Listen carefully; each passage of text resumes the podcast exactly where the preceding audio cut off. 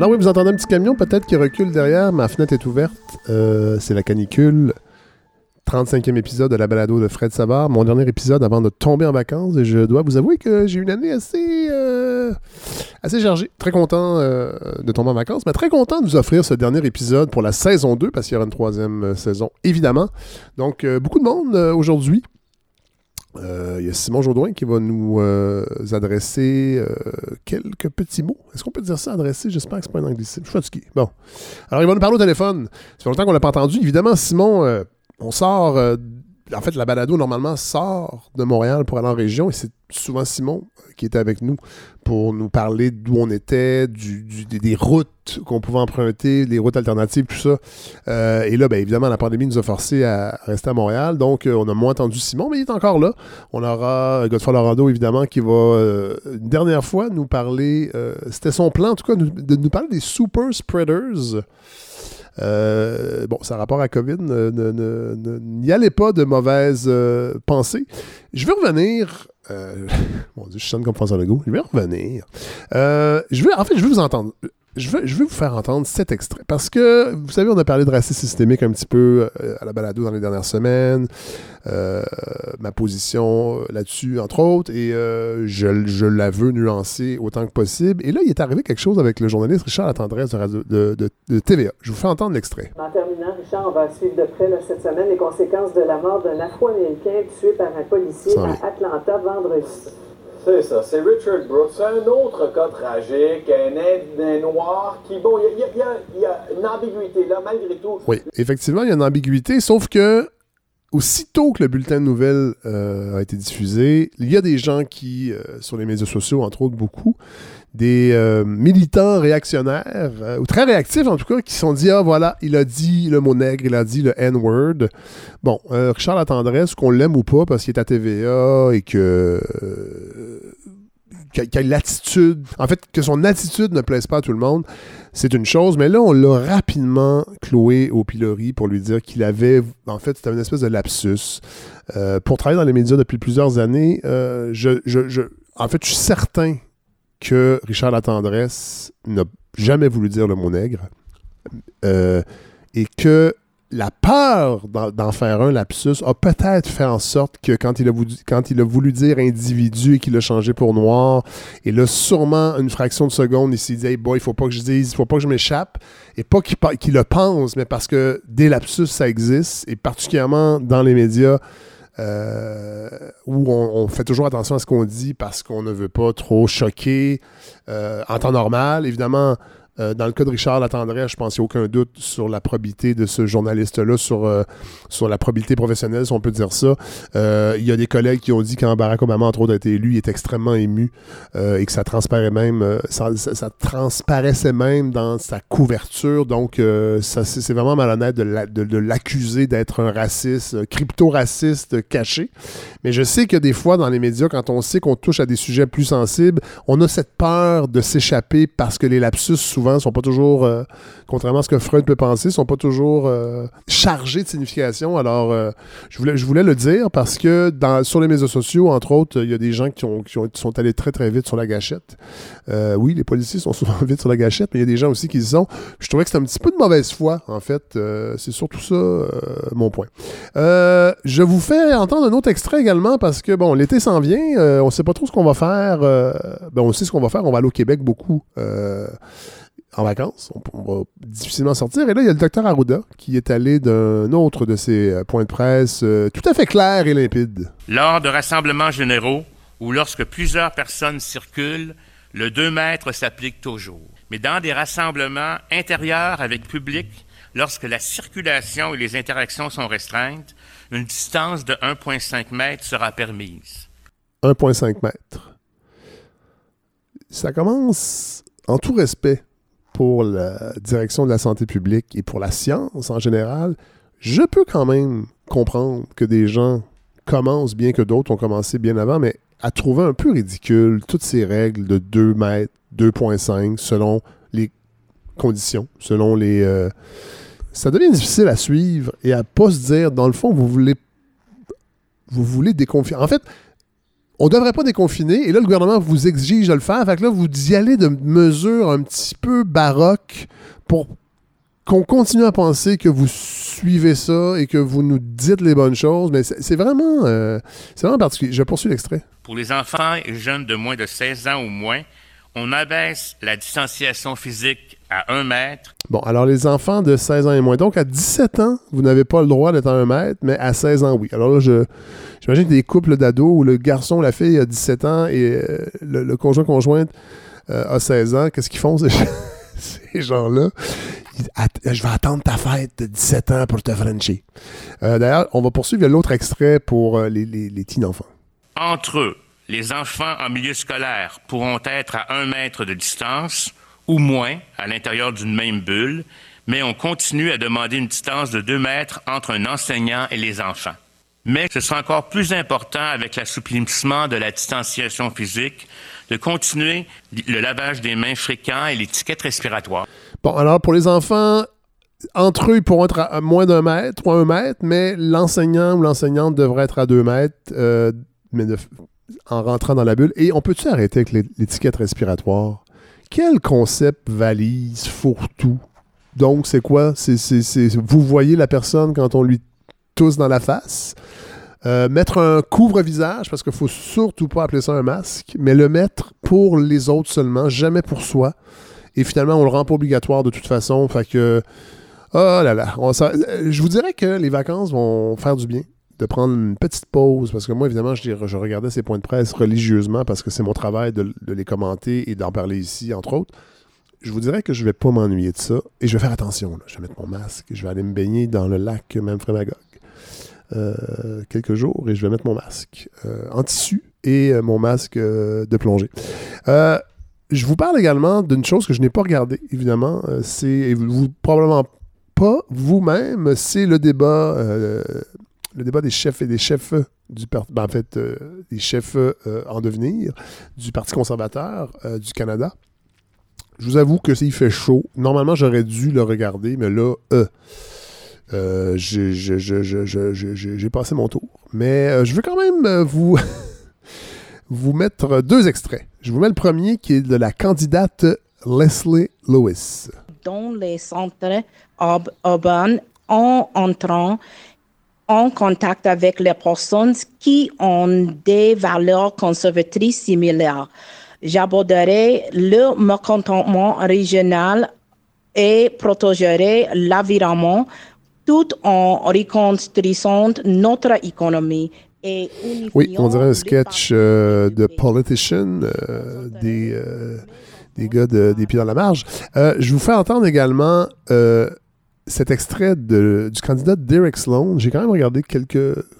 J'ai quand, même regardé des bouts du, du, du débat. Et le candidat Derek Sloan, qui est un fief écrinqué. Je suis le seul candidat disposé à dénoncer les mensonges fondés sur le socialisme et le marxisme et le seul candidat disposé à présenter publiquement ces questions. Euh, les médias des masses ne présentant pas euh, mes positions sur cette question. Euh, en tant que chef, je vais annuler la culture d'exclusion au sein de notre parti, comme l'exclusion de Richard Deccary et Jim Carahalios de la campagne. Euh, je, vais plutôt unir, notre grande famille conservatrice afin de vaincre les libéraux. Euh, les jeunes n'aiment pas la culture d'exclusion. Nous devons avoir le courage de mettre de, de mettre de l'avant nos valeurs fondatrices. Les idées libérales sont tellement de gauche radicale concernant euh, la thérapie de conversion et l'avortement que nous devons intervenir. Je n'interviendrai jamais dans la mise en candidature de, des comptes et sur le choix de nos bénévoles. Ah. De nombreux nouveaux Canadiens et un, plus nombre de les jeunes Canadiens sont conservateurs sociaux et pro. Ah, ça, c'est intéressant. Donc, des, les nouveaux Canadiens et des jeunes seraient des conservateurs sociaux. Nombreux, nombreux, nombreux. Alors, vous avez entendu, évidemment, Derek Sloan qui euh, n'empêchera pas le, dépôt d'un projet de loi qui pourrait euh, interdire l'avortement ou rétablir la peine de mort, des choses comme ça, euh, semble croire aux, thérapies de, de, conversion. cela dit, je veux pas tant parler des propos parce qu'on s'attend à ça quand même de certains candidats conservateurs, ils sont pas tous comme ça, mais euh, j'ai trouvé intéressant parce qu'il a parlé un moment donné, puis là j'ai essayé de retrouver l'extrait, euh, je l'ai pas trouvé, où il dit, euh, en fait, il veut convaincre les Québécois qu'il serait le bon chef parce qu'il a appris le français très très très rapidement. Euh, et ça prouve sa détermination. Puis là, on peut rire. Euh, j'imagine qu'Infoman va le faire ou le fait, mais on peut rire, d'autres l'ont fait aussi, là, mais on peut rire de la mauvaise qualité du français de à peu près tous les candidats.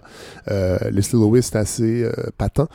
sauf que faut quand même pas oublier comment c'est difficile d'apprendre le français pour des anglophones qui. là, je sais qu'on peut dire, ben oui, mais le Canada est un pays bilingue, on a, il aurait dû le faire depuis le début, puis franchement. Mais, tu sais, pensons-y, là. C'est quand même difficile quand vous n'êtes pas entouré de francophones de, l'apprendre juste par principe, euh, surtout pour passer de l'anglais au français. Euh, nous, on le sait ici, euh, on est habitués, les, francophones, d'être entourés d'un océan anglophone. On écoute les films en, anglais. Bon, alors il y a une espèce de musicalité qui s'installe très tôt avec la langue anglaise qui fait que je pense qu'on est capable de l'apprendre. mais et, pour la course, pour se faire élire, il y a quand même des candidats qui ont décidé de, mettre les bouchées doubles, de prendre des cours. Puis je trouvais que c'est intéressant de le souligner, de pas juste en rire, euh, parce qu'il y a aussi un, exercice d'abnégation, d'orgueil, en fait, à mettre, euh, de mettre dans. Les politiciens aussi, c'est quand même des gens assez, euh, je crois, en général, assez fiers. Et là, tu mets ton orgueil dans ta petite poche de côte pour faire un débat complet euh, en français avec des candidats que tu sais qui sont anglophones comme toi. Et dans le fond, tout le monde euh, est dans sa langue seconde. Et euh, même que ça, c'est dans les meilleurs cas, la langue seconde.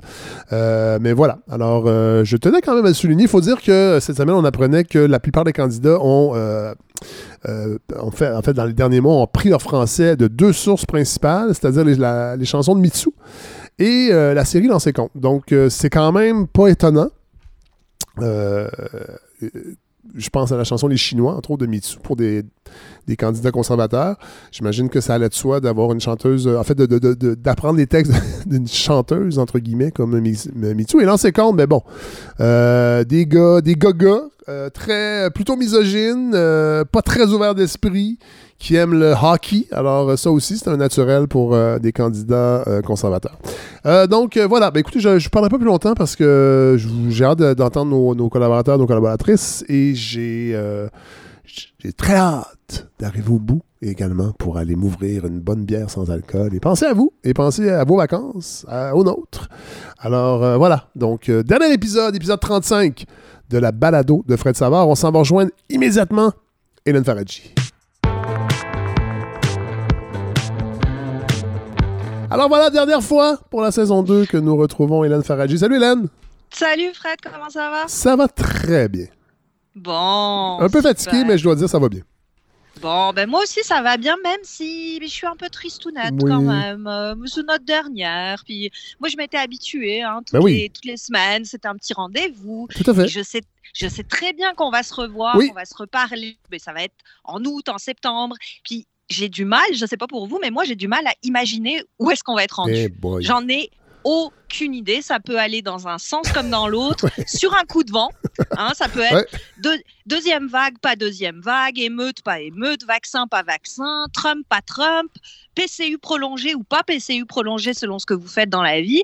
Et ça, c'est juste pour ce qu'on sait. Hein, parce que vu au rythme auquel vont les choses en 2020, J'imagine qu'il y a d'autres petites surprises qui nous attendent, des trucs improbables. Je sais pas, le zombie de la baleine morte qui revient ou euh, peut-être une, catastrophe écologique parce que ça n'a pas disparu, ça. Hein. On a fait semblant de plus le voir depuis la pandémie, mais la planète qui fout le camp et tout, euh, c'est encore bien là quand même.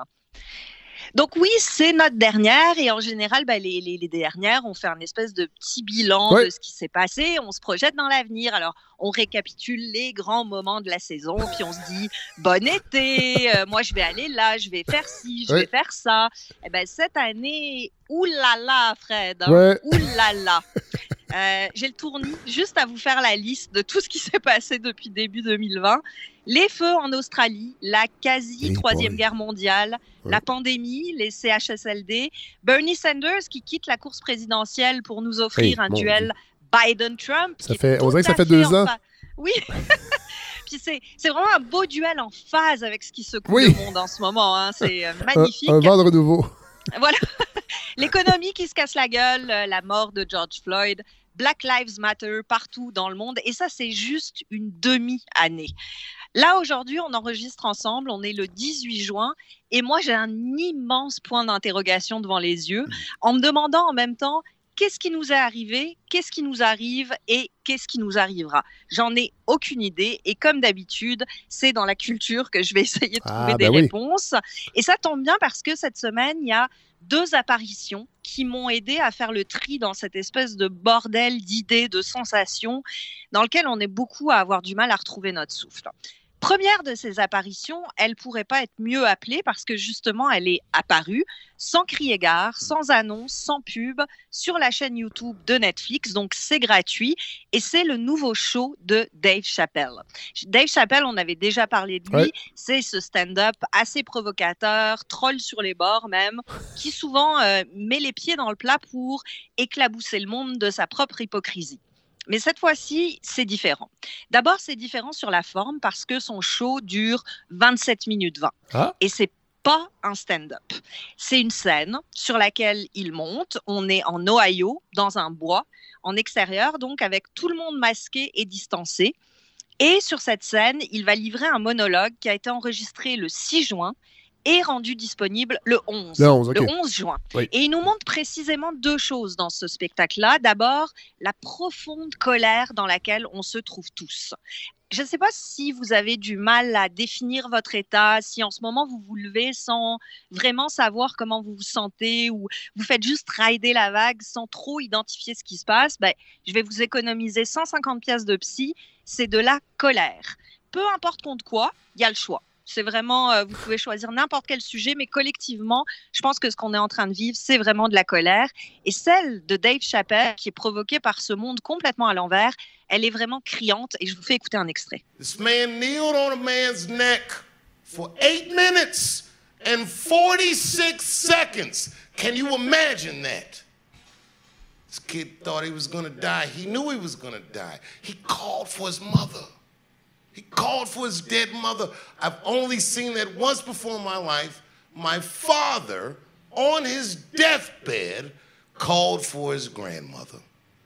When I watched that tape, I understood this man knew he was gonna die. People watched it, people filmed it. And for some reason that I still don't understand, all these fucking police had their hands in their pockets. Who are you talking to? Wow. On est loin du stand-up, hein?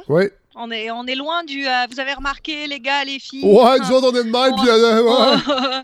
ben non, on est dans ce que la culture peut de mieux, c'est-à-dire Ouais. servir de miroir à une émotion collective. Et on est aussi, moi, c'est la deuxième chose qui m'a frappé avec ce spectacle de Chapelle, dans cette capacité inouïe qu'a la culture à absorber de façon quasi immédiate les soubresauts de notre monde, Ouais. à nous les restituer pour qu'on les comprenne mieux, pour qu'on les réfléchisse, pour qu'on les pense.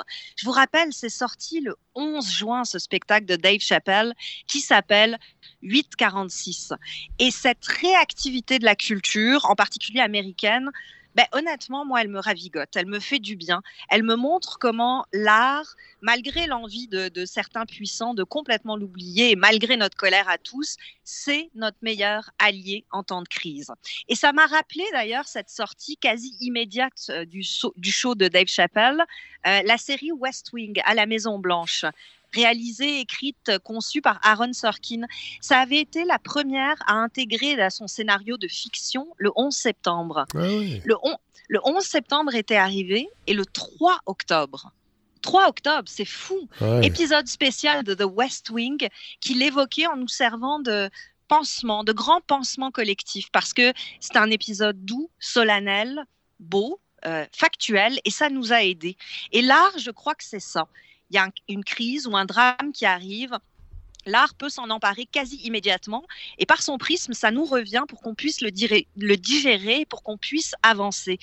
C'est l'horreur du monde, Fred, elle, elle est trop brutale pour qu'on la regarde telle qu'elle. L'art nous aide à assimiler, il nous aide à continuer à avancer. Et il peut le faire soit en nous parlant de façon réconfortante, comme un guérisseur, c'est ce qui s'était passé pour le 11 septembre, soit parce qu'il nous parle de notre colère pour qu'on s'en serve constructivement, comme Dave Chappelle. Mais ce qu'il y a de beau aussi avec l'art, c'est qu'on a accès à un réservoir qui est presque infini d'œuvres, qui sont pas nécessairement faites sur le coup, mais qu'on peut ressortir au, au, au, besoin pour essayer de mieux comprendre ce qui nous entoure. Et c'est ce qui fait la force des grandes œuvres. C'est leur capacité à tendre un miroir au-delà même du moment où elles ont été faites. Et ici, je me rappelle d'un commentaire d'un de nos auditeurs qui avait été mis sur euh, la page Facebook de la balado qui nous demandait, mais c'est quoi au fond un classique? Parce qu'on parlait beaucoup des classiques du Ouais, cinéma, mais ouais. c'est c'est quoi? Alors, je, je sais que je mets du temps à répondre, mais euh, badaboum, me voilà! Euh, On pourrait donner une réponse. Alors, c'est un, comment- commentaire qui a été publié en mars 2018. Voilà. Excusez-moi. Je- Ben non, mais Non, des non, fois, non. ça, je prends du, je réfléchis. hein, C'est bien, je, ça. Je réfléchis aux choses. Oui. Donc, euh, on aurait pu donner une réponse super théorique. euh, C'est les œuvres consacrées par le temps, les récompenses, euh, les œuvres qui entrent dans les livres d'histoire parce qu'elles font l'unanimité critique ou publique. Mais avec tout ce qui arrive, je pense que la réponse, elle est beaucoup plus simple que ça.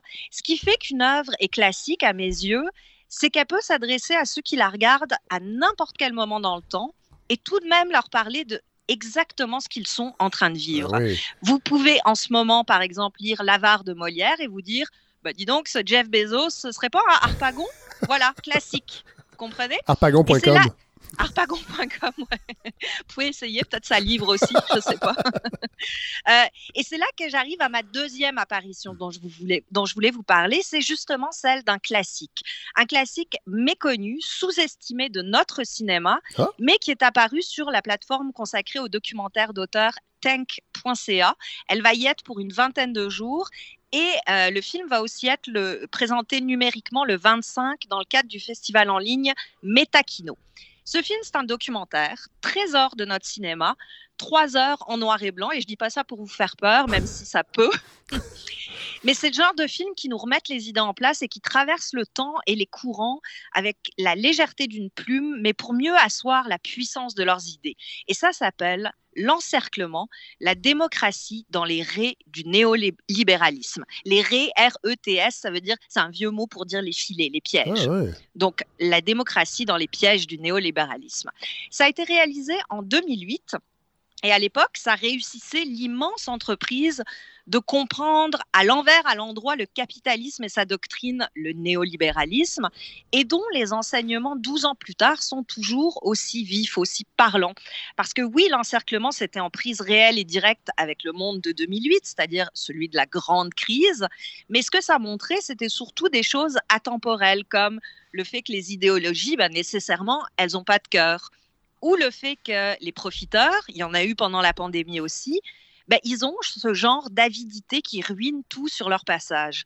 Et je voulais vous en parler de ce film-là parce que pour moi, c'est un, un cours de base, un genre de propédeutique hyper stimulante qu'on devrait faire voir à par exemple dans les universités, mais à tout le monde. Je pense que c'est vraiment le genre de film qui nous aide à vivre.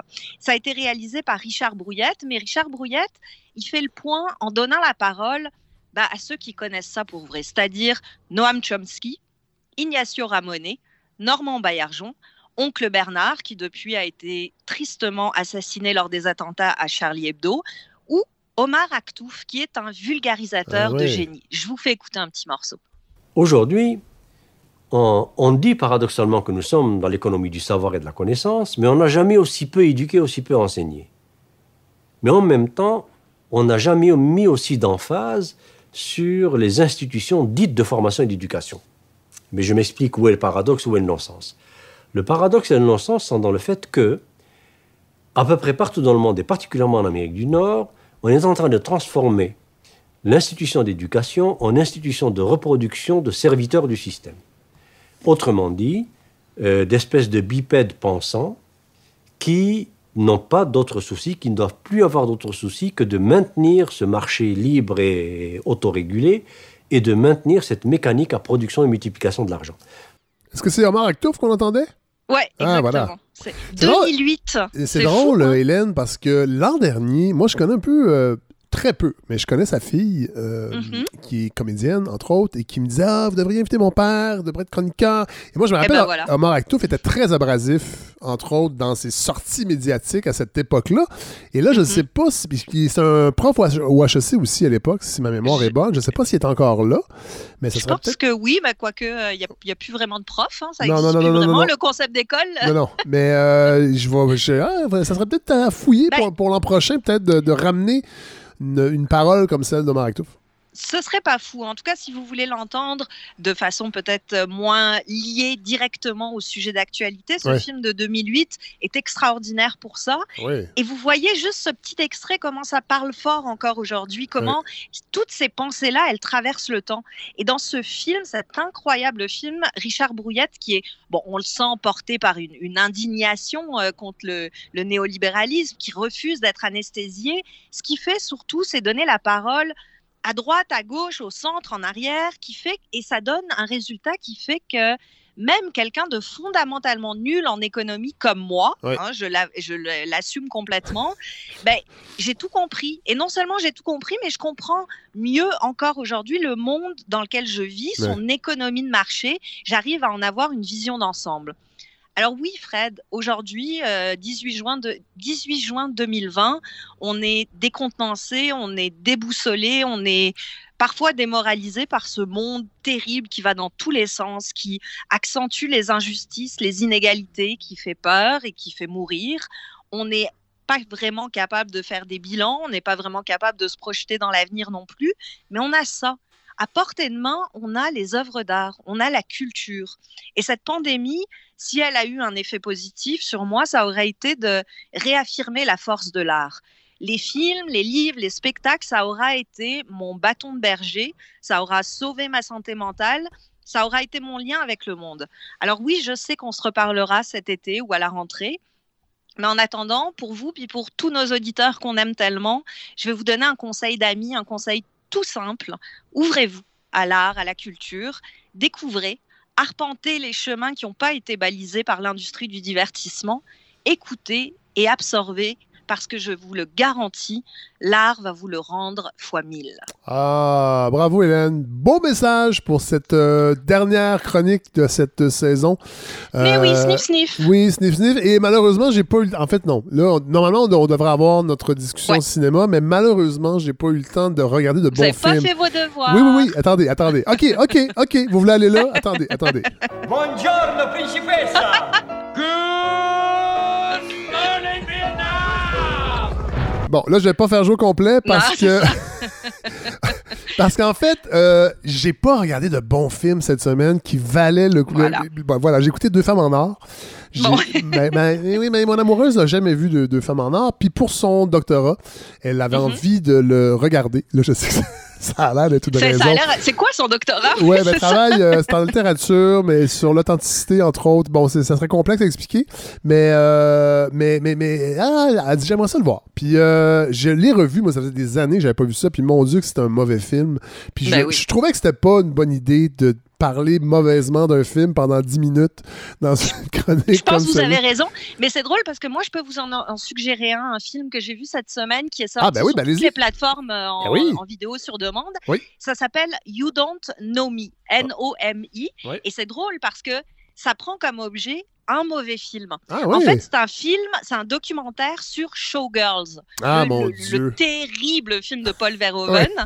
Sauf qu'on est euh, 25 ans plus tard et le film continue à être culte, continue à être débattu. Il y a des essais qui, ont, qui sont parus là-dessus, des essais cinéphiles assez pointus.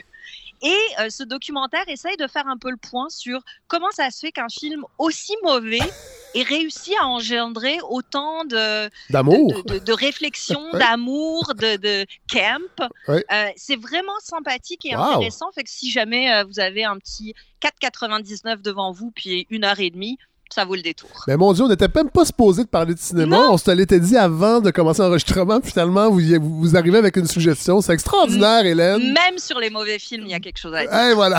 Bon, ben, euh, donc, la, la saison prochaine, c'est sûr que quand j'écoute des mauvais films, je vais quand même vous en parler. Donc, Parfait. euh, on va se faire lancer des roches, mais c'est pas grave. Hey, merci, Hélène, vraiment, pour euh, une saison. On vous a pas eu un petit bout de temps. Il y avait des. euh, on- Ouais. on, on était en. disons, des, des limbes contractuelles, mal, mais euh, Voilà. vous êtes revenu et vraiment, Ah, je suis euh, tellement heureuse. on est content que vous soyez là. Puis on se retrouve. euh, nous, on s'est retrouvés pour vrai cet été, euh, quelque part euh, dans un parc ou euh, dans une cour, mais sinon, euh, on se retrouve à l'automne au micro de cette balado. Certainement. Bon été, Fred. Merci, bye. Alors, on retrouve Kadeline Désir. Bonjour, Kadeline. Bonjour Fred. Ça va bien? Ça va très bien, vous? Oui, donc retour euh, à la balado après votre euh, glace qu'on a brisée il y a deux semaines, je pense. Exactement. Euh, ça va bien? Oui, ça va bien. Puis euh, justement, là, je me suis dit qu'après notre dernière discussion là, sur le racisme systémique, puis les petites nouvelles qui sont arrivées en début de semaine euh, sur le lancement euh, spectaculaire du groupe des sept. Oui, ben en fait, ça c'est drôle parce que le groupe des sept, là, François Legault nous a montré qu'il y avait une grande culture. Il a fait allusion au groupe de peintres euh, du début du 20e siècle. Mais, euh, ouais, mais c'est ça. Je, trouve ça intéressant parce que vous, vous m'avez écrit, vous me Hey, moi j'aimerais ça réagir à ça. Fait que, ben, je serais très curieux parce que les, ré- les réactions étaient quand même assez mitigées. Mhm. Oui, puis je trouve ça le fun, Fred, que vous ameniez le fait que là, qui fait référence là, aux peintres, parce Oui. que en faisant mes petites recherches, je me suis rendu compte que ce groupe des sept-là était, avait, euh, était considéré comme ayant une vision révolutionnaire Oui. et faisait outrage aux bonnes mœurs. là, je me suis dit, Hmm, il me semble que c'est un petit peu maladroit en partant. fait que je vais vous avouer que j'ai été, moi, en tout cas, pour, pour la formule qui Oui. est proposée, je suis déçue. OK. Hein, je vais être franche, là. je Pourquoi? Oui, je suis déçue parce que euh, ben, j'ai l'impression d'être comme aux premières loges d'une comédia dell'arte, puis que dans le fond, à la fin, on risque de tomber dans une tragédie grecque. Ah ouais? C'est voué pas mal à l'échec. Pourquoi? Euh, ben, le gouvernement fait un premier pas, mais il va pas assez loin.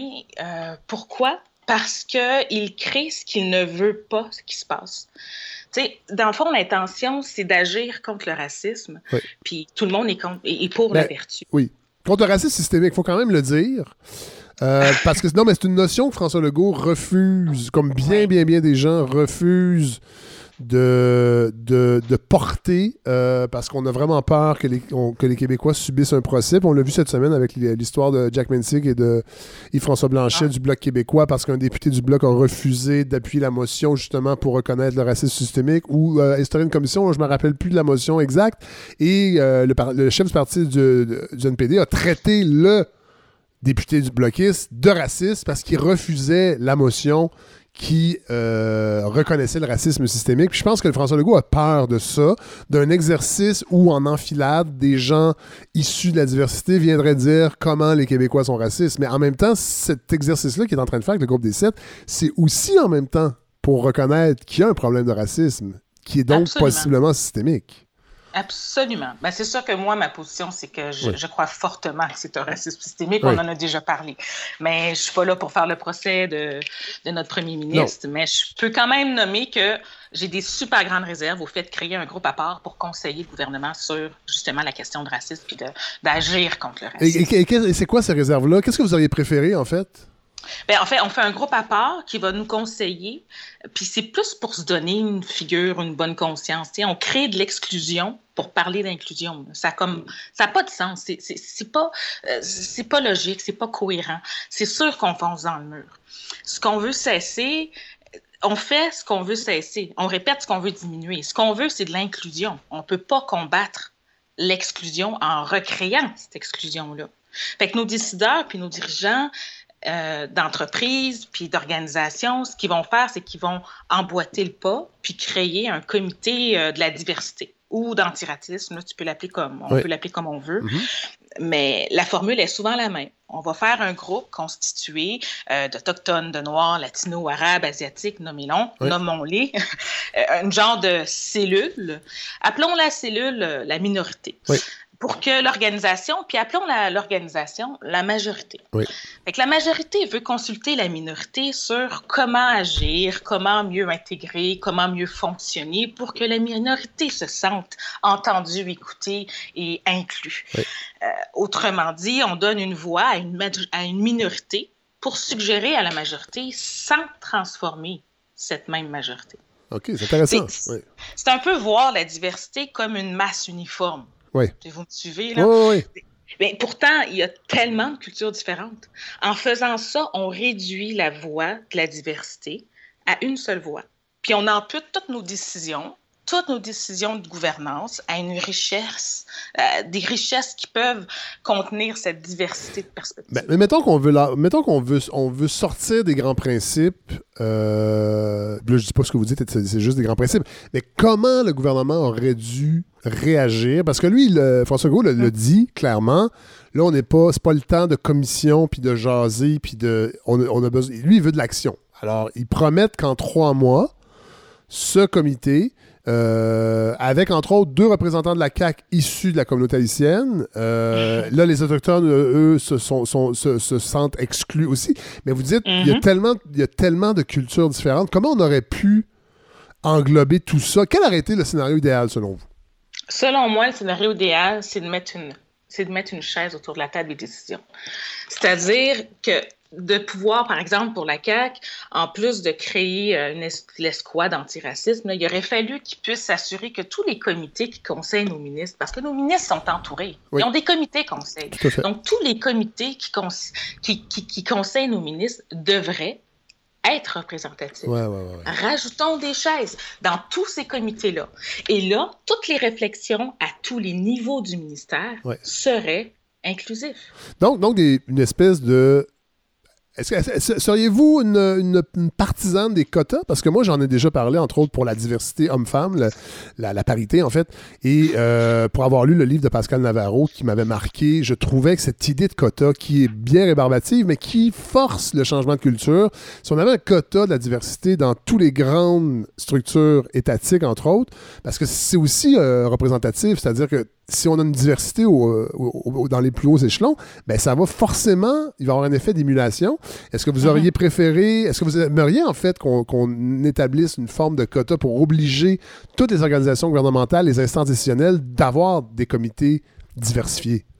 C'est une super bonne question. Avoir des quotas lorsqu'on est obligé, si on n'a pas l'ouverture, mais oui, c'est sûr que ça va forcer, un peu comme on le fait pour avoir plus de femmes sur les instances de oui. gouvernance. Oui. C'est sûr que ça va apporter certains résultats, résultats, mais ça demeure quand même une imposition. Oui. Moi, je suis plus pour ajoutons une chaise.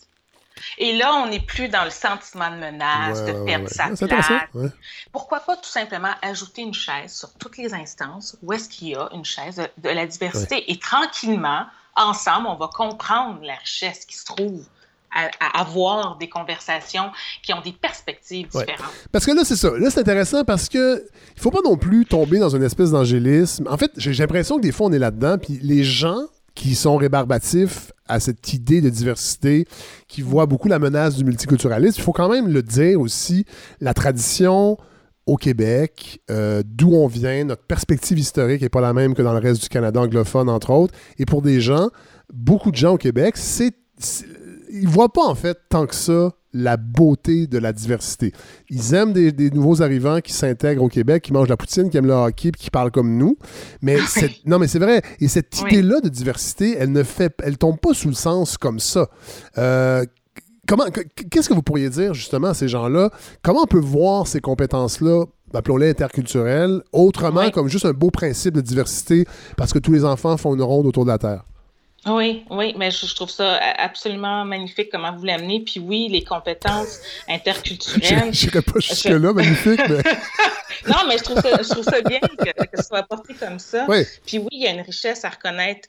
Euh, il y a une richesse à reconnaître la différence. Puis je crois que d'abord et avant tout qu'il faut ouvrir les discussions.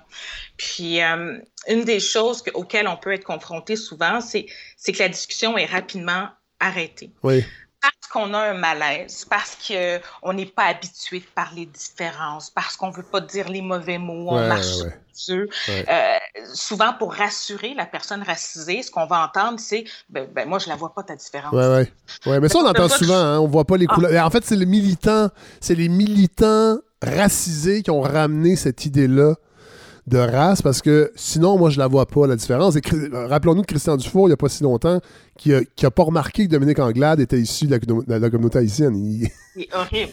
C'est absolument horrible. Le nombre de fois que je me suis fait dire, Kathleen, je vois- moi, je ne vois pas que tu es noire. Ouais. Mais cette affirmation-là, un, est mensongère. Oui. Il faut vraiment que tu aies un grand problème de vision.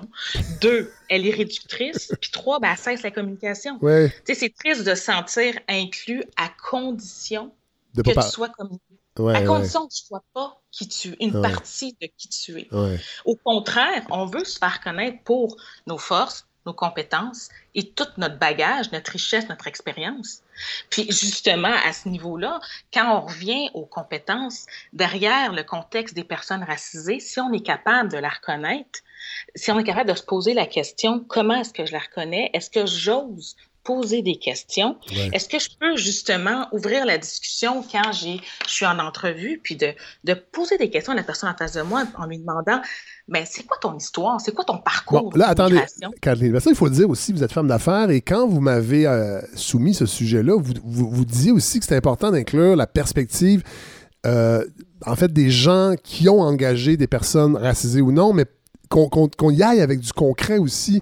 Les gens qui ont des entreprises, euh, je suis pas sûr que c'est la clientèle. Je- en vrai, je ne sais pas, dans, la- dans les auditeurs et auditrices qui nous écoutent, combien de gens ont la capacité d'engager des gens. Mais, mais, mais je trouvais ça intéressant, cette perspective-là, parce que vous êtes à la tête d'une entreprise, donc, évidemment, vous avez cette sensibilité-là. Euh, mais, mais comment on peut euh, outiller un peu les gens, justement, qui seraient en position d'être capables d'engager des gens, mais peut-être que sans le savoir, ils vont peut-être avoir des- ces fameux billets euh, qui vont là, mettre de côté des candidatures intéressantes pour en favoriser d'autres parce qu'elles sont un peu plus comme eux, en fait. Sans dire que c'est du racisme, là, mais c'est ces espèces de billets, c'est le côté systémique qu'on tente de- de- de- de- d'exposer. c'est c'est ça, dans le fond, dans des positions où on, est, on, est, on engage des gens, mais souvent, sans le savoir, on va rejeter les candidatures simplement parce qu'elles sont différentes. Absolument. Ou encore, on dit, mais là, un bac, euh, un bac en marketing, euh, en- au Guatemala, est-ce que ça a vraiment la, la même valeur qu'un bac en marketing? À l'UCAM. Euh, à. Et- La- la réponse on- est oui. On, on tombe dans les... on, on tombe dans les préjugés, n'est-ce Oui. pas? Fait qu'on tombe dans des préjugés, une forme de préjugés. Puis je- la première approche, ce serait vraiment de pouvoir former nos gens qui font du recrutement, Oui. former nos gens qui passent des entrevues et, et leur permettre d'ouvrir la discussion. Je Oui. sais qu'on l'entend souvent, là, mais c'est ça, ouvrir la discussion. Puis quand on pose des questions, puis qu'on peut justement découvrir la, la richesse de la différence, concrètement, la personne en face de nous, ben, ça se peut qu'elle nous raconte son histoire. Son histoire, souvent, c'est qu'elle a été choisie par sa famille. Oui. Elle est une des personnes qui a été élue, puis qu'on a décidé d'investir en elle parce que c'est une personne qu'on a, dit, on a réalisé toute petite qu'elle avait des forces de résilience, d'audace, des capacités d'adaptation. Fait qu'imaginez cette personne-là, elle arrive ici, à sacrifier une génération pour que la future génération soit mieux. Le poids qu'elle porte sur ses épaules, la somme de courage que ça doit prendre pour quitter sa famille et s'installer dans un autre pays, assumer sa vie, sa carrière, toutes les responsabilités qui viennent avec. Puis cette somme d'énergie-là, ben, que ça peut prendre pour pouvoir s'intégrer, en plus d'avoir envoyé de l'argent au reste de la famille qui est restée là-bas. Parce qu'elle est vue ici comme étant la sauvée, elle est riche, mais pourtant, très souvent, elle a un salaire de misère. Ouais. Que quand on est capable de commencer là, puis qu'on reconnaît ça, puis qu'on se dit, waouh, devant moi, au-delà là, des diplômes, puis tout ça, Ouais. j'ai une personne qui a de la résilience, j'ai une personne qui a une grande capacité d'adaptation, vraiment de l'autonomie. Est-ce que ce ne sont pas des ingrédients qu'on a besoin dans l'organisation? Présentement, nos organisations ont vraiment besoin de ça avec la phase COVID puis qu'on est en train de vivre. Oui. Puis le- la crise économique dans laquelle on entre. On a besoin de résilience, on a besoin de capacité d'adaptation. Puis pour faire une petite parenthèse, quand, on, a, on a commencé la crise euh, COVID, justement, Oui. La première des choses que j'ai fait, c'est de parler à mon équipe puis de poser des questions à tout le monde, comment ce qui allait. Et Euh, Excuse-moi, Kathleen, juste rappeler aux gens, parce qu'il était peut-être pas là, là, il y a deux semaines, ou, peut-être qu'il n'était pas attentif et il vous écoutait pas. Euh, mais votre, vous avez une entreprise dans quel domaine? J'ai une entreprise dans, la, dans le domaine de la santé puis de l'éducation. Donc, c'est des cliniques pour les enfants qui ont des besoins particuliers. Voilà, OK. Ouais. Donc, en début de crise. en début de crise, tout de suite, c'était de m'assurer que l'équipe va bien. On est 32 dans l'équipe, puis je voulais savoir comment les gens vivaient ça, comment mon équipe allait. Et j'ai été extrêmement impressionnée de réaliser qu'il y en a une qui dit Bah, c'est correct, on en a vu d'autres. Et moi, de faire Hein, c'est correct, on en a vu d'autres. Mais de me rendre compte que c'est celle qui, ça fait trois ans qu'elle est ici, au Québec, parce que justement, elle en a vu d'autres. Et, j'ai... et moi-même qui est ouverte à ça, moi-même qui est ouverte à la différence et qui, moi-même, une fille issue de l'immigration, ben, je me suis rendu compte que c'est vraiment, vraiment fort, là, les compétences interculturelles. Et ça, à partir du moment qu'on est au recrutement ou chef d'entreprise, un dirigeant, ou même dans nos gouvernements, qu'on réalise ça, il y a beaucoup, beaucoup de choses qui peuvent changer. Ben, euh, écoutez, euh, Kathleen, merci de nous avoir euh, partagé ces, observations. je trouvais ça intéressant, surtout que c'était fortement lié à l'actualité. je sais que ça va faire réagir probablement, comme votre premier passage aussi a fait réagir. Sur la... Aussitôt qu'on parle de racisme systémique, et moi je me rends compte parce que j'ai fait du chemin aussi personnellement sur cette idée-là. J'étais pas à la même place même l'an dernier, mais je me rends compte aussi dans tout ça, ce que vous avez dit, écoutez le dialogue, écoutez l'histoire des autres. C'est juste ça, dans le fond, que tout ce débat du racisme systémique demande. Dans le... et, et je trouve ça épuisant de refuser ce dialogue-là. Oui. C'est vraiment, vraiment ce, ce refus d'écouter l'autre simplement et de décider à sa place qui doit être bien comme les choses sont, alors que c'est c'est pas, comme, c'est pas ce que l'autre personne euh, vit. Donc, vous l'avez répété aujourd'hui, cette, cette, idée forte d'écouter, justement, d'établir un dialogue et de poser des questions et d'écouter les autres. Et d'ajouter une chaise autour de la table des décisions. Voilà. Alors, au lieu de. Mais ça, ça, ça, ça, aussi, je pense, ça va, ça fera pas consensus parce que il y a des gens qui auraient peut-être dit on va remplacer une personne peut-être issue, mais vous, vous êtes euh, issu de la majorité pour. Mais là, vous, non, on a, on, a simplement à rajouter une chaise. Ben, c'est parce, que, parce que je le sais que ça peut froisser de dire laissez votre place. Oui. Là, on peut pas perdre. Déjà, on essaie de. Tu sais, le changement, là, c'est irritant, tout ça. Oui. Mais OK, d'abord, ajoute une chaise. Il y a où le problème? Tu veux l'entendre la voix? Ben, arrange-toi pour l'entendre la voix. Soit que tu donnes ta place, soit que tu rajoutes une chaise. Mais arrange-toi pour l'entendre pour qu'elle fasse partie des prises de décision. Pas une cellule à part qui te conseille. Oui, oui.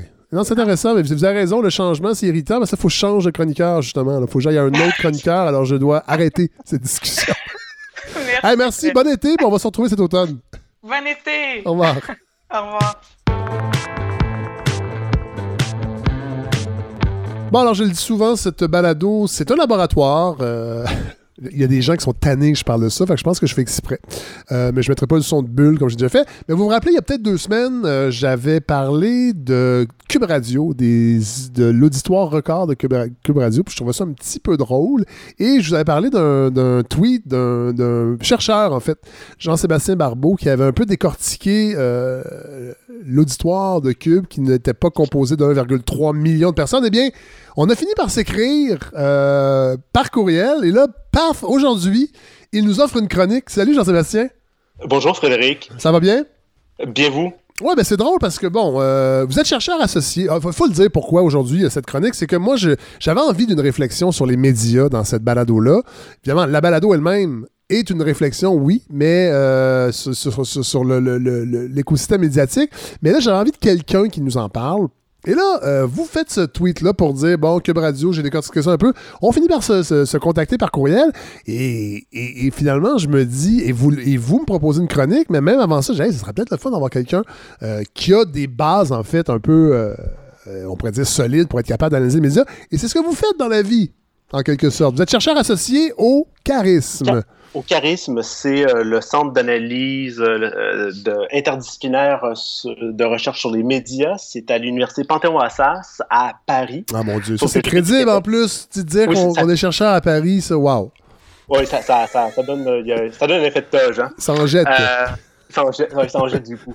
Euh, et donc, oui, je, suis chercheur là-bas, mais euh, j'habite le Québec, en fait. J'habite Gatineau. Puis, euh, je maintiens des, mes liens avec mon laboratoire et avec les, les perspectives de recherche de eux ont et j'essaie de les appliquer dans des cas québécois-canadiens. Ben justement, et là, vous, vous m'avez proposé une, euh, une, réflexion sur les médias euh, d'ici, entre autres. Alors, je, je, je vais vous laisser, euh, en fait, commencer, tout simplement, parce que je trouvais que c'est vraiment intéressant, puis vraiment une réflexion, entre autres, sur ce qui se passe avec le soleil, sur les médias écrits, sur les médias locaux. Alors, allez-y. La réflexion part euh, de la crise actuelle avec la COVID et des médias locaux. Euh, au début du confinement, les médias ont un peu parlé de l'avenir de l'industrie, puis avec le temps qui passe, ben, on a vu que le portrait est devenu de plus en plus clair, en fait. Et le portrait que j'aimerais dresser avec vous, Frédéric, aujourd'hui, c'est que ça vient également de l'annonce qui a été faite vendredi dernier, le 12 juin, Mhm. par la Coopérative nationale de l'information indépendante. Ça, c'est la coopérative qui, euh, qui constitue des, des quotidiens régionaux, donc le Soleil, le Nouvelliste, le Quotidien, la, Tribu- la Tribune, la Voix de l'Est et le Droit. Les quotidiens que, euh, si vous êtes à l'extérieur de Montréal, il y a de fortes chances que ça soit votre principal accès à de l'information quotidienne. Tout à fait. Et ce qu'ils ont annoncé, c'est qu'ils voulaient accélérer leur virage numérique en raison de la COVID. Oui. Et cette accélération du virage-là est euh, de trois points. La première, c'est quand même la principale, c'est que ils suspendent définitivement leur édition quotidienne. Donc, l'édition que vous, avez, que vous pouviez acheter ou que vous receviez euh, chez vous par le Camelot du lundi au vendredi, c'est fini. Donc, l'édition papier, ce que, ce que la presse, entre autres, a abandonné il y a longtemps. Euh, là, eux, euh, les, les- les- en fait, c'est les anciens journaux aussi sous le giron de Jessica de la presse. là, Exact. exact. abandonnent la copie papier. Exact. Oui. Et aussi, ce qu'ils ils annoncent, c'est qu'ils vont continuer aussi le numérique. Donc, au jour le jour, ils vont continuer à alimenter leur plateforme, que ce soit la- les applications euh, mobiles euh, ou euh, le site web. Oui. Et aussi, ils vont annoncer une version, ils annoncent également une version numérique payante qui va venir à l'automne. Oui. Donc, ils, ils- ils transfèrent vraiment vers presque le tout numérique et gardent l'édition papier par habitude pour un certain lectorat et aussi parce que, d'une façon des revenus publicitaires, il y a beaucoup d'argent là-dedans et vous allez voir plus tard. Non, donc, donc ils- mais est-ce qu'ils abandonnent la version papier, oui ou non? Oui et non. Ah. Euh, dans, dans le jargon, on va dire qu'ils sont du web first. Euh, C'est-à-dire qu'ils mettent le web en premier et Oui. le papier va venir en second. Alors que euh, pendant euh, plusieurs années, c'était l'édition pa- papier Oui. et la- la- la- l'édition Prime Oui. et euh, l'édition web est un peu secondaire. Maintenant, il y a vraiment un renversement et euh, on voit que dans le paysage médiatique, ça amène une profonde réflexion quand même sur. euh, Oui, parce que les inquiétudes, ils sont grandes depuis longtemps, euh, ben longtemps, depuis plusieurs années sur la santé des médias locaux, entre autres. Alors, et là, il y a des gens qui se sont dit, wow, là, si on, a- on élimine le papier, est-ce que c'est, c'est est-ce qu'on commence tranquillement, sans vouloir le dire, à annoncer la fin? Euh, Il y, a- il y a quand même des inquiétudes là, qui se sont manifestées après cette annonce-là cette semaine.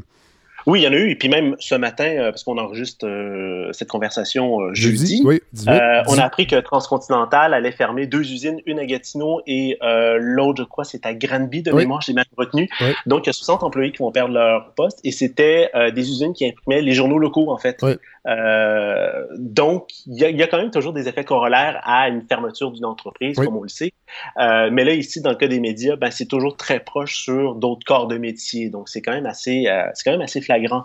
Mais n'empêche, d'un- d'un- d'un- d'un- d'une perspective plus large, ce qu'on voit, Frédéric, c'est que au cours des dernières années, même à peu près la- les 12 dernières années, on voit une fermeture assez importante euh, des, des médias locaux. Et euh, j'aimerais vous donner l'exemple de, euh, et en vous amenant à Toronto, Oui. à l'école de journalisme de l'Université Ryerson, qui produit un tableau assez intéressant qui s'appelle le Local News Research Project. Oui. Eux, ils observent l'état des médias locaux. Et euh, sachant que la pandémie s'en venait et voyant ce que la COVID pouvait faire, ils ont créé un deuxième tableau spécifique à la COVID. Et dans les deux tableaux, on voit que les, les- les informations vont en sortir, ça fait assez peur. Euh, si on parle juste de la COVID en elle-même, on voit qu'entre le début de la pandémie, le 13 mai, à la dernière date où ils ont fait une mise à jour de leur tableau, 52 médias locaux au pays ont suspendu, ont définitivement fermé, et des 52, 50 sont des journaux communautaires, donc des journaux de proximité ou d'ultra-proximité. Ouais, ouais. Et donc, savoir ce qui se passe chez vous, euh, auprès de vos... vos, euh, Dans votre quartier, vos dans, proches, votre- dans vos milieux de vie, en fait. spécialement dans, dans- dans une situation comme la COVID où est plus jamais nécessaire de savoir ce qui se passe dans Oui. son quartier parce que le- bon, le virus est peut-être proche ou on a besoin de savoir qu'est-ce qui est ouvert ou qu'est-ce qui est fermé. C'est quand même assez majeur. Là, on s'entend, Et- euh, excusez-moi Jean-Sébastien, là, c'est pas. euh, les- sur les 50 médias locaux, euh, 50 euh, sont des journaux communautaires. Là, on parle pas nécessairement d'édition papier ou Internet, on parle de fermeture complète. C'est pas une question d'on abandonne un format ou l'autre. C'est sur 52, il y en a 50 qui étaient des journaux communautaires. Ils sont suspendus ou définitivement fermés complètement. On leur dit adieu, c'est C'est ça. fini. Voilà, OK. Ils, ne rouvriront pas. Oui, Donc, c'est- quand même assez important. Ben oui. C'est pas juste nécessairement des quotidiens, c'est des hebdos principalement quand Oui, même. oui, oui. Euh, et Et en plus de ces 50-là, on a vu 82 autres qui ont coupé temporairement ou définitivement du personnel, qui soit des journées sur d'autres corps de métier. Donc, ça fait déjà plus de 2100 employés qui ont, déjà perdu temporairement ou définitivement leur emploi.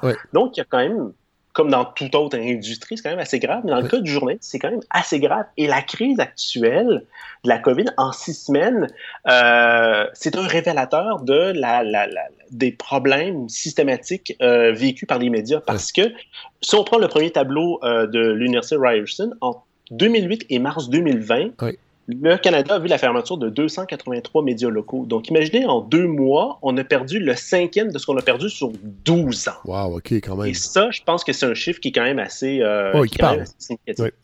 Quand on, regarde les, ce qui se passe avec la, crise actuelle, le président de Médias d'Info Canada, Bob Cox, qui est euh, le lobby représentant l'industrie médiatique au pays, évoquait en avril une baisse jusqu'à 50% des revenus publicitaires. Euh, ces sommes-là pourraient être perdues, pourraient ne jamais être réinvesties dans les médias parce que, euh, ici, c'est un parallèle qu'on peut faire par rapport à la crise économique de 2008, environ 20% des revenus publicitaires ont juste disparu. Donc, il y a un vrai risque de voir cette baisse-là, juste de 50% ne jamais revenir. Et voir une baisse de 50% ça veut dire, imaginez que vous avez encore vos coûts fixes actuels de 2020, mais avec les revenus d'il y a peut-être 20 ans, 25 ans, c'est intenable. C'est juste intenable. Non, c'est clair. Euh, euh, et, ça, c'est des, des, revenus qui sont disparus, mais ils sont allés ailleurs, il faut quand même le dire. Là. Oui, et, le principal ailleurs, c'est euh, deux acteurs qu'on connaissait bien. Un s'appelle Google, l'autre s'appelle Facebook. Et L'intérêt de recourir à ces plateformes, évidemment, c'est parce qu'elles font de la publicité ciblée. Euh, cette publicité ciblée est basée sur nos données, sur nos actions qu'on fait dans le web. Tout geste qu'on fait dans le web est nécessairement enregistré par euh, les cookies, par les trackers de, ces, euh, de ces sites-là, ce que la presse quotidienne, la radio, la télé n'a pas une sophistication aussi élevée que le numérique pour pouvoir savoir ce qu'on ce qu'on fait ou ce qu'on est ou ce qu'on achète. C'est publicités sont d'une redoutable efficacité, justement, pour viser les bonnes personnes qu'il faut viser. Et aussi, elles coûtent pas cher parce que l'humain lui accorde très peu d'attention parce que moins habitué, plus Mais c'est ça, mais c'est ça qui est fou. Puis il y a aussi euh, des applications comme AdBlock, entre autres, qu'on peut installer sur, euh, furteur. Mais c'est pour ça que c'est. On est comme un peu. Mais, mais, mais, jusqu'à quel point que notre attention était plus grande dans des publicités imprimées dans les journaux? Parce que dans le fond, euh, je veux dire, on. Tu sais, mettons un journal comme le Journal de Montréal qui a à peu près 36 pages de, de, de, de pubs de char euh, dans sa section des sports. Je veux dire, on les skip, c'est. C'est quand même étonnant que le prix. En fait, c'est que là, on a pu mesurer que l'attention n'est pas là, donc le, tarif diminue. Oui, mais je pense que le principal critère, c'est le fait que la publicité en ligne soit invasive disons-le d'une façon euh, très québécoise, c'est gossant. Oui, tout à fait. Une publicité qui apparaît, et surtout aussi, c'est que les, les formats de publicité en ligne évoluent constamment. Euh, la publicité pré-roll ou post-roll ou in-roll sur YouTube, donc la publicité que vous avez toujours à, vous taper euh, au début, pendant ou après une vidéo, il y a quelques années, ça n'existait pas nécessairement. La barrière publicitaire qui varie aussi en taille, les, différents types de publicité, c'est agressant pour beaucoup de gens, et donc, on y accorde très peu d'importance. Et, la preuve est que euh, l'économiste français Julia Cagé montre que la publicité en ligne est 20 fois inférieure à la publicité hors ligne. En impact. en impact. Donc, pour avoir la même valeur monétaire, vous devez trouver 20 fois plus de personnes. Donc, imaginez un instant, Frédéric, que vous êtes le New York Times. Trouver 20 fois plus de lecteurs en ligne que sur le papier pour compenser la publicité, pour la pour obtenir la même valeur publicitaire, Ben, c'est plutôt facile parce que vous êtes l'un des plus grands titres de presse au monde. L'actualité aux États-Unis est complètement folle. vous avez une crédibilité établie depuis longtemps et on parle de vous. Les autres, les autres, médias parlent de vous aussi beaucoup. Oui, ben oui. Maintenant, prenez un journal local. Appliquez le même pattern, essayez d'appliquer la même règle. Vous arriverez difficilement parce que votre public cible est juste limité en taille. Tout à fait. Donc, euh, malgré, et, ça, en plus, c'est l'autre chose qui, est peut-être pire là-dedans, c'est que malgré le fait que la publicité en ligne est une valeur inférieure, Google et Facebook, ils engrangent les revenus publicitaires. L'Université Carleton a euh, un organisme qui s'appelle le Canadian Media Concentration Research Project, et l'Université Carleton, c'est basé ici à Ottawa.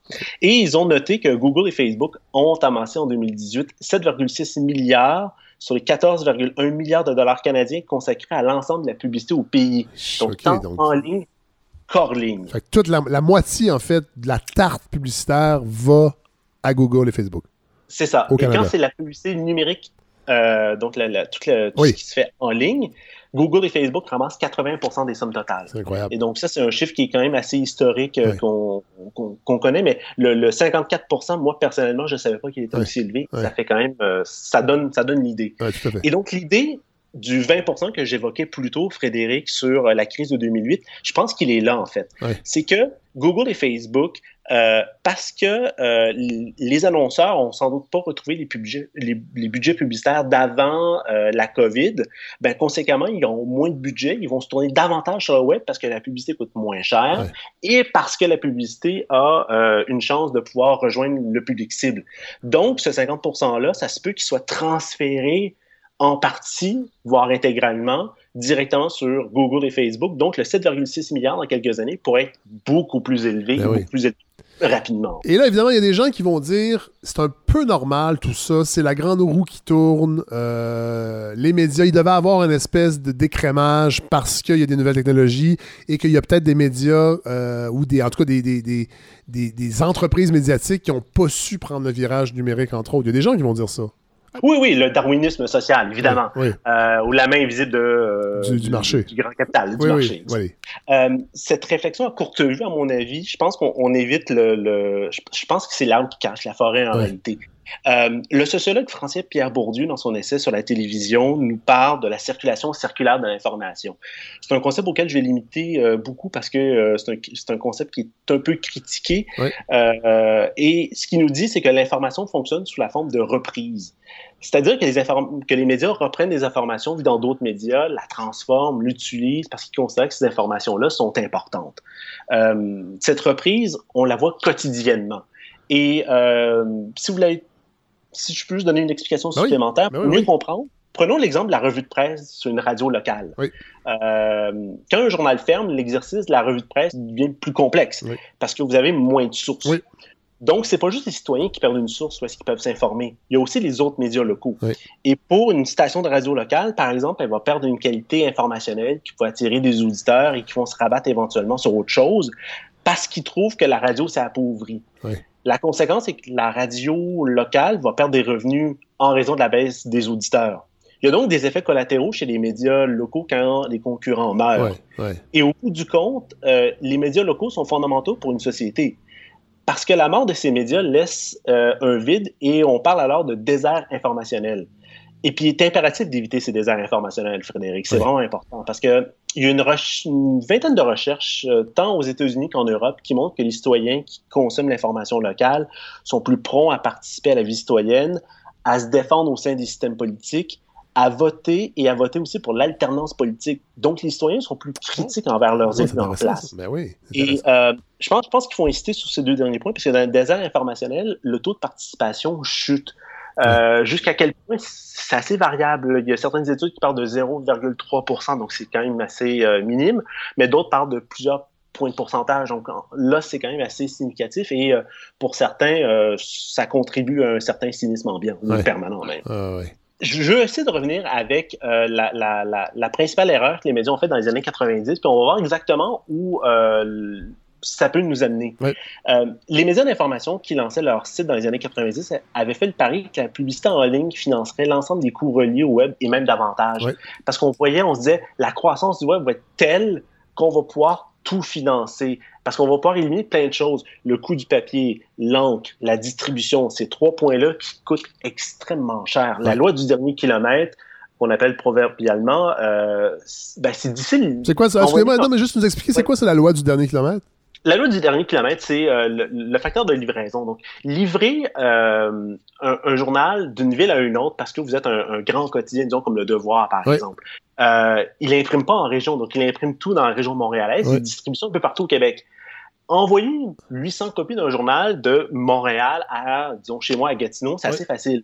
Mais ensuite, distribuer les 800 copies aux 800 personnes qui sont abonnées au journal, ça devient complexe. Donc, si vous devez Ailleurs, ailleurs au Québec, là, encore plus ailleurs au loin. Québec aussi. à- Donc, ouais. on- Exact. Ouais. Donc, tout se rendre jusqu'à la personne, jusqu'au au perron de la personne pour déposer le journal, ça coûte extrêmement cher. Vous avez des coûts fixes assez élevés, l'employé, la voiture, euh, l'essence, etc. Ouais. Donc, c'est quand même assez compliqué. Donc, le web avait cet avantage-là euh, et a quand même toujours cet avantage de dire on va essayer de, de réduire ces, ces coûts fixes qui sont quand même assez importants, surtout que le papier et l'encre ont explosé au cours des dernières années. Euh, dans l'industrie des médias, euh, les gens le savent assez bien. Euh, donc, il y avait cette idée d'opter pour la gratuité parce que la pub allait exploser sur le web, les coûts allaient augmenter. On pensait que ça allait juste être une, trans, juste de pouvoir déplacer le, le, le, phénomène de la publicité papier en ligne, ça allait tout cher. Or, on connaît la suite de l'histoire et on sait ce qui est arrivé même à peine dix ans plus tard. Ce qui a été virtuellement impossible de prédire au cours des années 1990. Ce qui me permet de revenir euh, aux coopératives d'information avec l'instauration du mur payant. Donc, c'est l'idée de s'abonner pour lire l'intégralité des contenus euh, produits. Donc, un peu comme le devoir. On vous donne quatre ou cinq articles gratuits, puis après, euh, si vous voulez en lire d'autres, abonnez-vous. Euh, c'est une bonne voie, et c'est peut-être la meilleure voie actuellement, parce qu'il représente actuellement le modèle économique le plus fiable.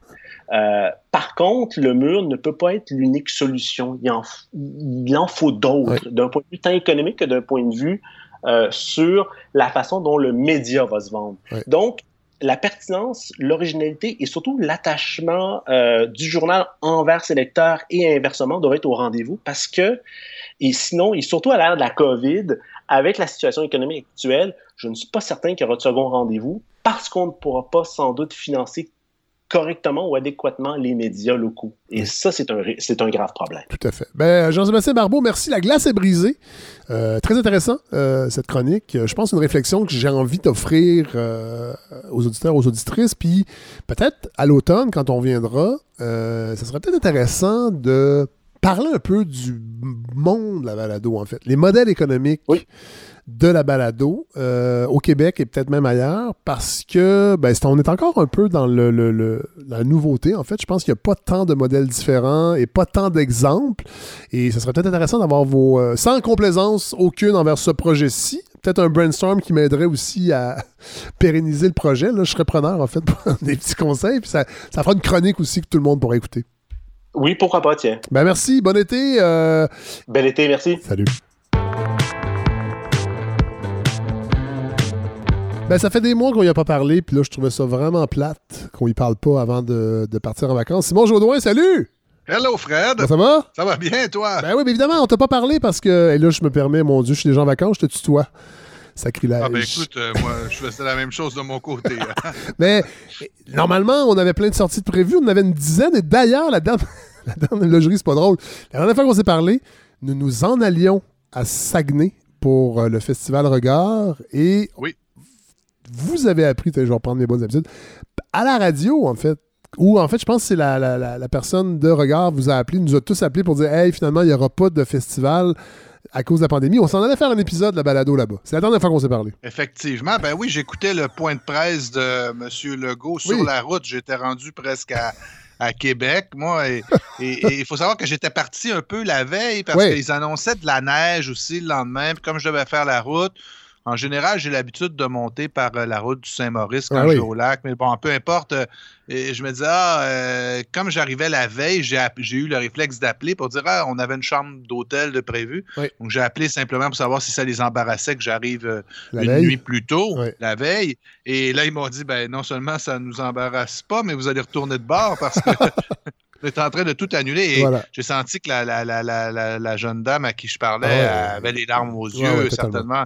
Elle avait un nœud dans la gorge. Et, et là, ben, vous connaissez la suite. là, je, suis reviré de bord. Je, je suis passé par Sorel, j'ai arrêté dans un espèce de Super C pour acheter euh, six paquets de papier de toilette. Je me disais qu'à Sorel, personne ne me reconnaîtrait.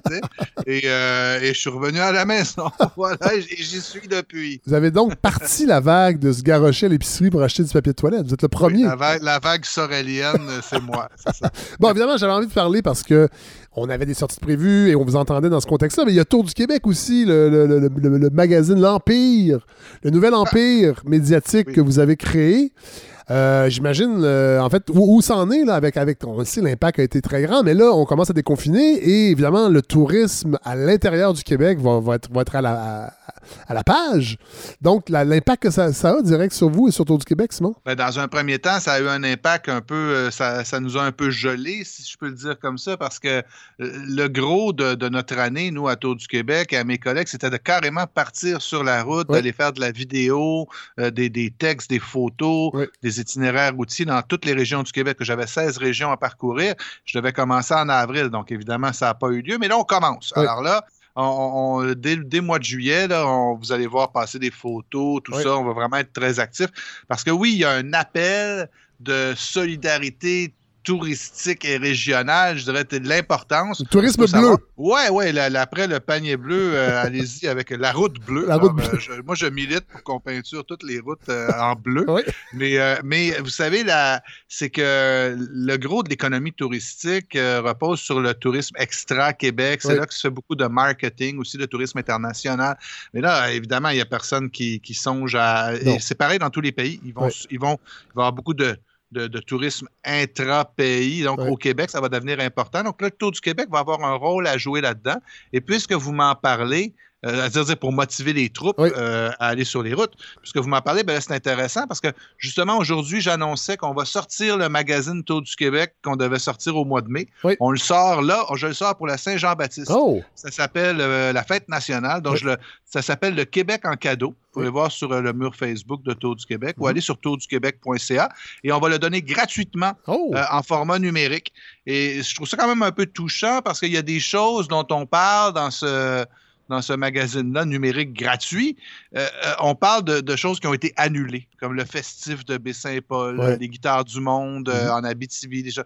Et, mais on a décidé de les laisser quand même. On a décidé de, quand même Ah! donner envie de la rencontre. Donc, Ouais. vous pouvez pas aller au festif cette année, mais vous pourrez quand même lire l'esprit qui les anime. Donc, Ouais. on a voulu laisser ça comme ça. Puis, euh, question de stimuler la rencontre et la conversation malgré le confinement. Ouais, et là, vous allez sortir aussi. là, vous allez aller vous promener un peu. Nous, euh, bon, on, on- on l'a dit au début, il y avait 10 sorties de prévues avec la balado. Il y en a beaucoup qui sont sur la glace. En fait, aucune n'a été annulée pour l'instant, mais moi, cet été, je vais prendre ça euh, plutôt relax. euh, parce qu'à un moment donné, il y a l'énergie aussi. Moi, je, ça a été une grosse année. On va recommencer ça euh, en septembre pour la balado, donc vous allez revenir avec nous sur la route. Mais là, Tour du Québec se promène. Là. Oui, oui, oui. euh, dès le 2 juillet, euh, 1er juillet, je pars avec mon équipe. On va aller faire de la vidéo, de la photo. Donc, on va commencer par. On a Charlevoix, le Saguenay, euh, le euh, à Tadoussac. Oui. Ensuite, on va faire une grande boucle par le Témiscamingue et l'Abitibi. On a des déplacements au bas du fleuve, euh, Gaspésie, Chaudière-Appalaches aussi plus tard cet été. Mais là, simplement, c'est qu'on va, on va aller un peu plus loin. On va aller en octobre, novembre, alors qu'on devait avoir fini au mois d'août. Et tout ça dans l'esprit de ce qu'on fait déjà, c'est-à-dire des rencontres avec des gens. Ce ne sera pas juste des portraits écrits maintenant, nous Ouais. allons faire des portraits vidéo, faire beaucoup de photos. Ouais. Et, et- et ça, mais comme je te disais, ça, ça va devenir important, ça. Il y a quelque chose qui m'a fatigué, moi, pendant cette, euh, cette pandémie-là. C'est l'idée qu'on a pu, euh, d'ailleurs, elle n'est pas terminée, je disais pendant cette pandémie, Oui. ça continue, mais l'idée qu'on a pu euh, penser que les régions avaient peur ou ne voulaient Ouais, pas ben, voir de Montréalais. C'était ma prochaine question, Simon, euh, parce que euh, oui, cette, cette idée-là est un petit peu en filigrane là, dans, dans- dans- dans la, sphère, la, des médias sociaux, entre autres. Mais est-ce que Mm. vous le sentez, ça, cette méfiance-là, ou au contraire, les gens sont comme, wow, enfin, venez? Ben, là, je pense que les gens sont très touchés qu'on aille les visiter. Et Ouais. Je pense qu'ils sont conscients aussi que, écoute, les gens n'ont pas peur des Montréalais, ils ont peur du virus. Ouais. Puis, puis ils, ont, ils ont mauditement raison d'avoir peur parce que ça fait trois mois qu'on leur dit d'avoir très, très peur. Oui. Alors là, les gens ont peur. hein. C'est le logiciel qu'on leur a implanté. Ouais. Donc, euh, moi, ce qui me fatiguait, c'est quand on réduisait ça à une espèce de, de concurrence ou de détestation Ouais. Montréal-Région. Ouais. C'est pas vrai. D'abord, ils ont des infrastructures de santé dans certaines régions du Québec où ils se sentent pas prêts à accueillir des gens. Ils ont leur mère, là, leur grand-mère, leur Ouais. famille qui sont là. Ils n'ont pas envie de mettre ça à risque, d'une part, parce que et d'autre part, il y a une immense crainte économique de voir les saisons annulées aussi. Donc, c'est un sentiment double. Euh, alors, ils étaient mal à l'aise, ils ont peur. Et- et- et- mais là, c'est pour prendre ça avec des pincettes, Ben oui, ben engager la conversation. Je vous dirais que moi, j'ai parlé avec plein de gens des régions pour faire des chroniques et pour diagnostiquer un peu ou me faire une idée sur ce phénomène-là. Et vraiment, c'est des discussions qui avaient lieu un peu partout. Il y en avait des pour, il y en avait des contre. J'aime pas cette espèce d'idée qu'on se fait les régions Ouais. pensent que. Ça, ça, ça m'agace Ouais, profondément. Donc, et, et- et- et vraiment, je pense qu'en ce moment, euh, je peux pas croire qu'au Québec, on, on ait peur de manquer d'espace. C'est euh, c'est ça qui me fascine. dans- Oui. Il y a une place où Ça se on, peut- peut- ça se on a- peut. on a des deux mètres en masse. Ça se peut que je mette pas mon masque dans un parc de la CEPAC. Ben, écoutez, je pense qu'il y a quelques rangs en chaudière Appalaches où vous pouvez rouler en paix. Je vous le dirais comme ça. Et un peu partout au Québec. Donc, simplement, il faudra faire attention et, et- et- et y aller avec convivialité, Oui. bonhomie, gentillesse. Mais sérieusement, cette idée qu'on pourrait se retrouver tous tassés les uns sur les autres, ça, ça, ça- ça- je, comprends. Allez marcher sur les battures là, Oui. dans le bas du fleuve. Là, vous allez voir. Ça devrait être correct.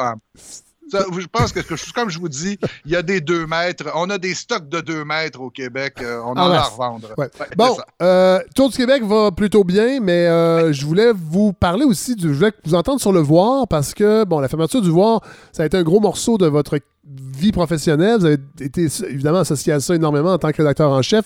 Puis je voulais vous entendre, ça fait quelques semaines, mais quand même, ça reste encore assez frais, là, ça fait pas longtemps.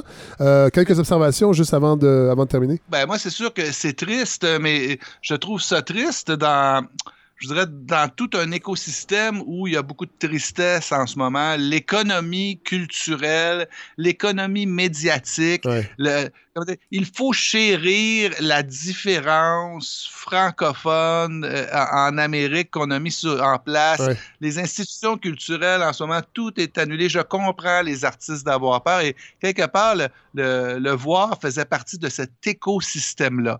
Alors là, depuis que je suis parti, ils voulaient le relancer et ils avaient justement pensé à faire une espèce de rencontre, donc peut-être un nouveau personnel, nouveau Ouais. chroniqueur, comme moi j'ai fait quand je suis arrivé et comme tous les chroniqueurs, tous les rédacteurs en chef ont fait euh, au cours de l'histoire. Et, et- mais là, évidemment, arrive cette pandémie-là. Essayez donc d'aller établir des partenariats euh, culturels en Ben ce oui, ben moment. oui. euh, euh, alors, ça a été un peu le coup fatal. Je dois dire que, bon, évidemment, comme tous les médias, il était déjà un peu malade. C'est Oui. comme, comme une personne qui a déjà mal au poumon, là, qui, qui- qui prend le COVID, ben, est plus à risque. Le Ouais. voir, c'était ça. Je te dirais, Ouais, c'était, plus, plus un problème respiratoire qu'un problème de morbidité, je pense, d'obésité morbide. Pour...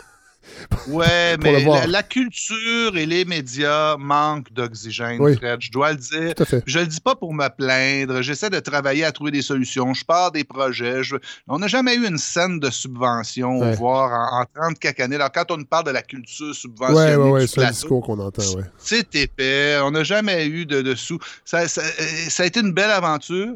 Je te dirais peut-être, philosophiquement, je me dis, quelque part, les grandes années du voir, là, les années, tu sais, il y, a il y a eu un âge d'or, on ne peut pas se le Oh oui, cacher, oui, à c'était pas mon époque à moi. Ouais. Et, et cette époque-là. C'était l'époque que de feu voir- Richard Martineau. Ouais, ah ben non, vous êtes chien, là, mais là, mais il y a, non, mais c'était un peu le web avant le web. Tout à fait. C'était le web pour les X. Oui. C'était les annonces classées, Oui. les horaires de cinéma. Euh, aller s'engueuler avec Martineau, ben c'est là qu'on le faisait. Aujourd'hui, Oui. on le fait sur Twitter. Bon, Oui. euh, là, euh, tous ces trucs-là. L'idée que c'était au centre d'une communauté d'intérêt qui avait besoin de cet outil-là pour échanger. Aujourd'hui, il y a beaucoup de ces mécanismes-là qui ont été déplacés sur le web ailleurs. Donc, c'était difficile quand même de. de tu sais, le voir, c'était pas un média d'information comme peut l'être la presse Mais non, mais ou non. le journal de Montréal. C'est un outil de diffusion culturelle. Aujourd'hui, il y a d'autres canaux pour ça. Et je sais qu'il y aura une relève. Et je te dis pas qu'il est mort, même il est même possible que nous-mêmes, on, on- on reparte ça. Ouais. Mais en ce moment, c'est beaucoup trop difficile. Euh, écoutez, euh, appelez dans un théâtre pour savoir s'ils ont envie de faire euh, de la publicité Ben avec oui. vous en ce moment. Ben oui. Vous allez voir que c'est mission impossible.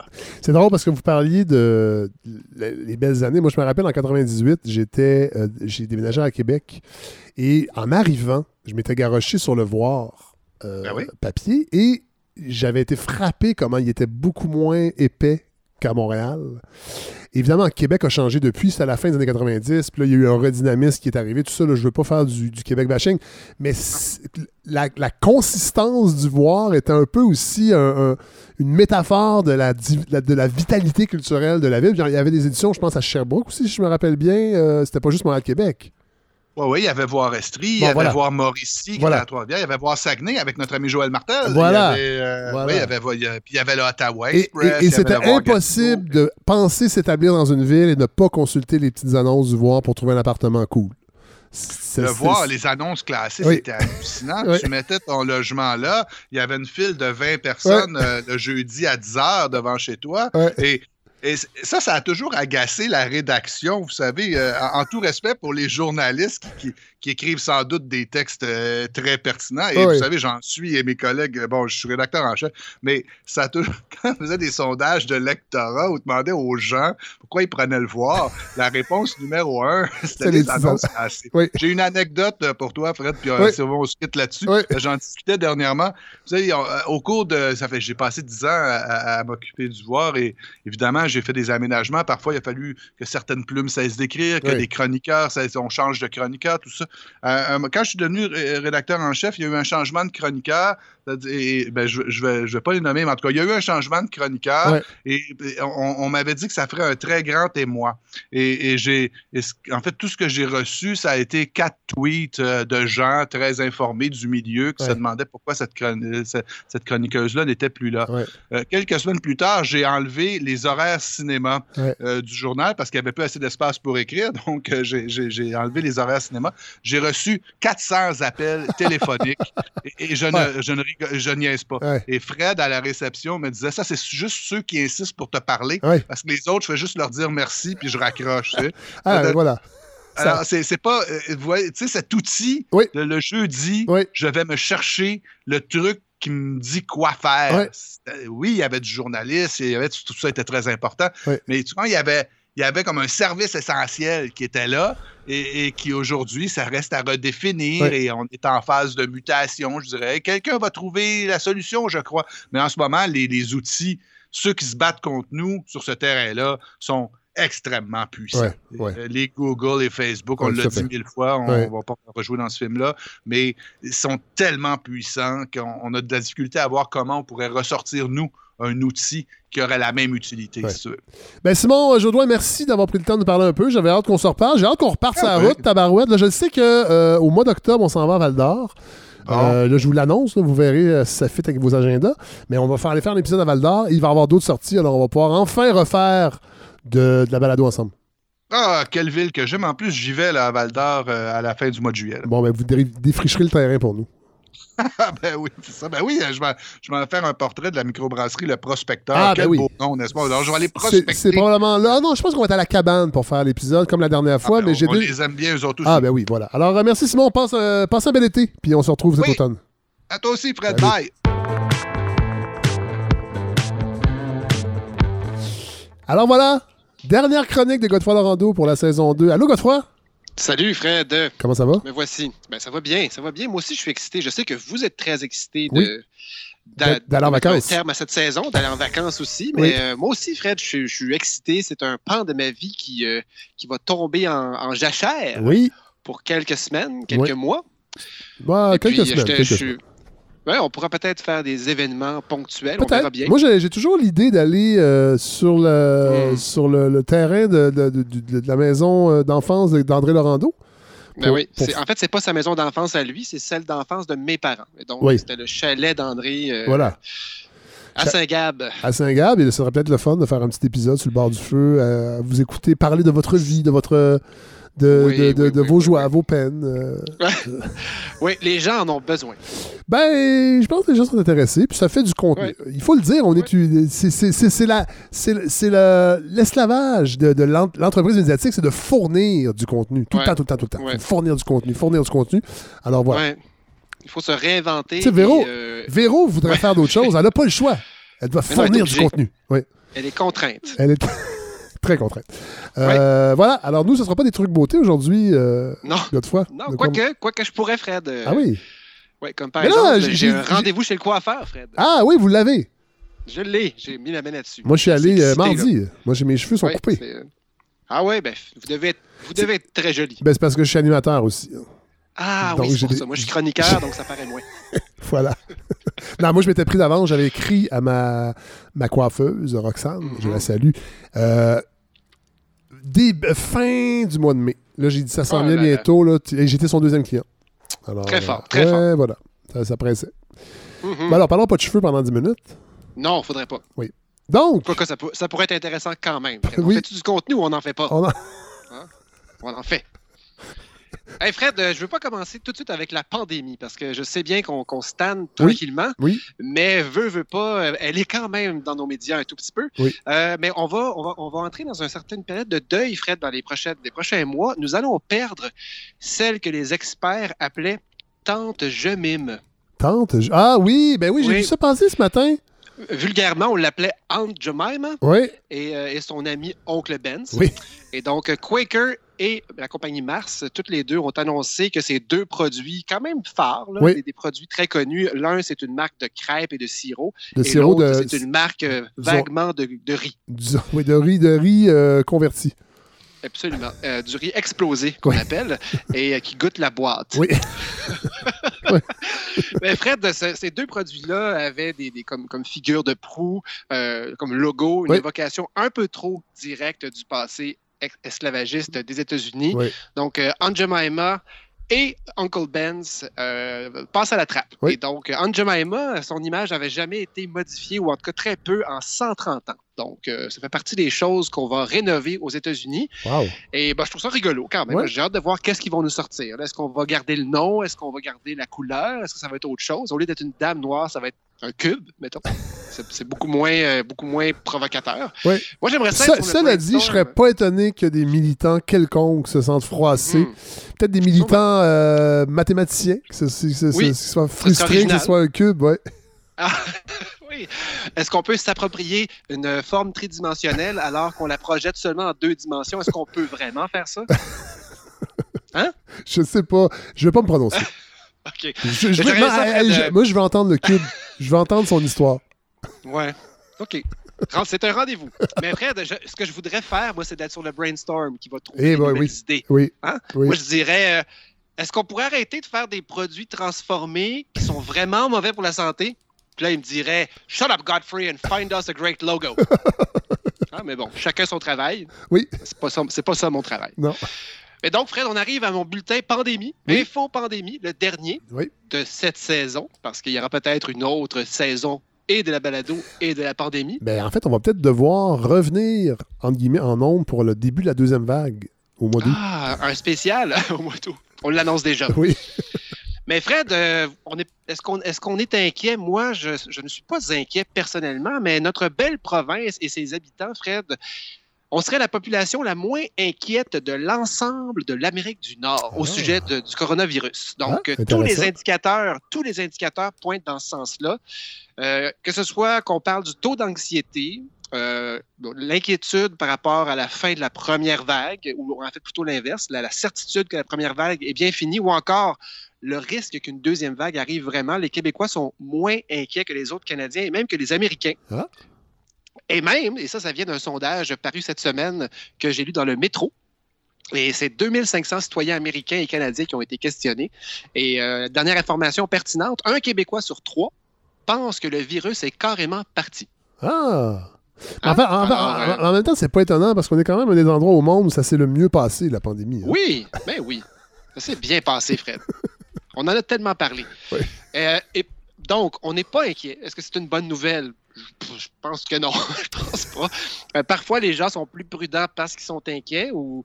Mais aussi, les inquiétudes font faire des niaiseries. Au début de la pandémie, on dirait, mon Dieu, que les gens sont pas rationnels. On parlait des gens qui portaient le masque, les gants Oui. et tout ça. Puis on se disait, euh, les gens prennent des mauvaises décisions parce qu'ils sont inquiets. Et là, peut-être qu'ils prennent des mauvaises décisions parce qu'ils sont pas Oui. assez inquiets. Donc, on n'est jamais content. Fred. On est comme Richard Martineau. Euh, Fred, éclosion à Pékin. Euh, 140 nouveaux cas en date d'aujourd'hui, jeudi. Euh, école refermée, ville semi-bouclée. Euh, Il y a certains quartiers complets qui sont de retour en confinement. La, la situation est décrite comme très grave, très Oui. préoccupante. Euh, D'autant plus qu'ils avaient eu la paix pendant un certain temps. Là-bas, il y a eu, si je ne me trompe pas, seulement neuf morts pendant Oui. toute la pandémie. Neuf morts euh, répertoriés. Oui, c'est ça que j'allais dire. Les chiffres chinois. euh, Oui, mais quand même. Je me fie, me fie plus aux chiffres arabes, moi, d'habitude. Bon, Euh, Fred, j'ai-tu vraiment dit ça? Oui. C'est une bonne blague de chiffres. on verra si Larry va la garder. Ouais, moi je la trouve bonne. On verra. Euh, Samedi. bon. Surprise! Fait que Fred, euh, aux États-Unis, qui eux autres déconfinent sans plan fédéral, donc chaque État vit un peu sa propre épidémie, son propre développement, sa propre courbe. Euh, Il y en a qui parlent de deuxième vague déjà aux États-Unis, mais ma compréhension, c'est pas ça, c'est que c'est- pas une deuxième vague, c'est des résurgences dans des endroits où la première vague est finalement jamais passée, ou jamais, elle a jamais frappé.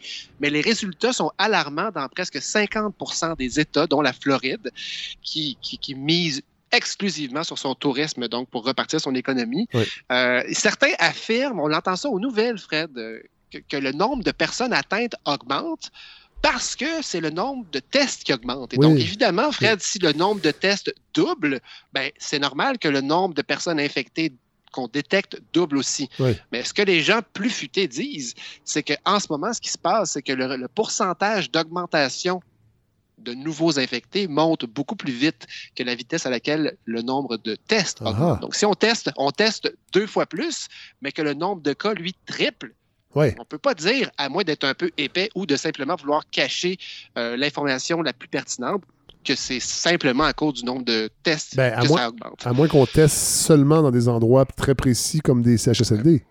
Ben voilà, Ouais, ce, serait, ce, serait, ce serait une bonne idée aussi, mais c'est pas ce qui se passe là-bas. Ouais. Euh, mais bref, ceux qui s'intéressent au dossier sont pas du tout rassurés. Et puis, c'est encore une fois la pression entre l'économie Ouais. et la prévention qui, ben, qui, qui, qui- qui- fait qu'on prend peut-être pas les meilleures décisions. Euh, ce que j'entendais dans des excellents podcasts euh, comme ceux du Guardian ou ceux de Vox que je connaissais pas. Ouais. Euh, faudrait qu'on fasse ça, Fred, demander mes recommandations podcast. Ben oui. J'en ai plusieurs. Mais On va faire ça cet été, gars. Ça, c'est une idée de Bonne contenu. idée. Du contenu. Toujours voilà, du contenu. contenu. Oui. Hashtag contenu. On invitera Véro Euh, oui, on pour avoir ses idées podcasts aussi?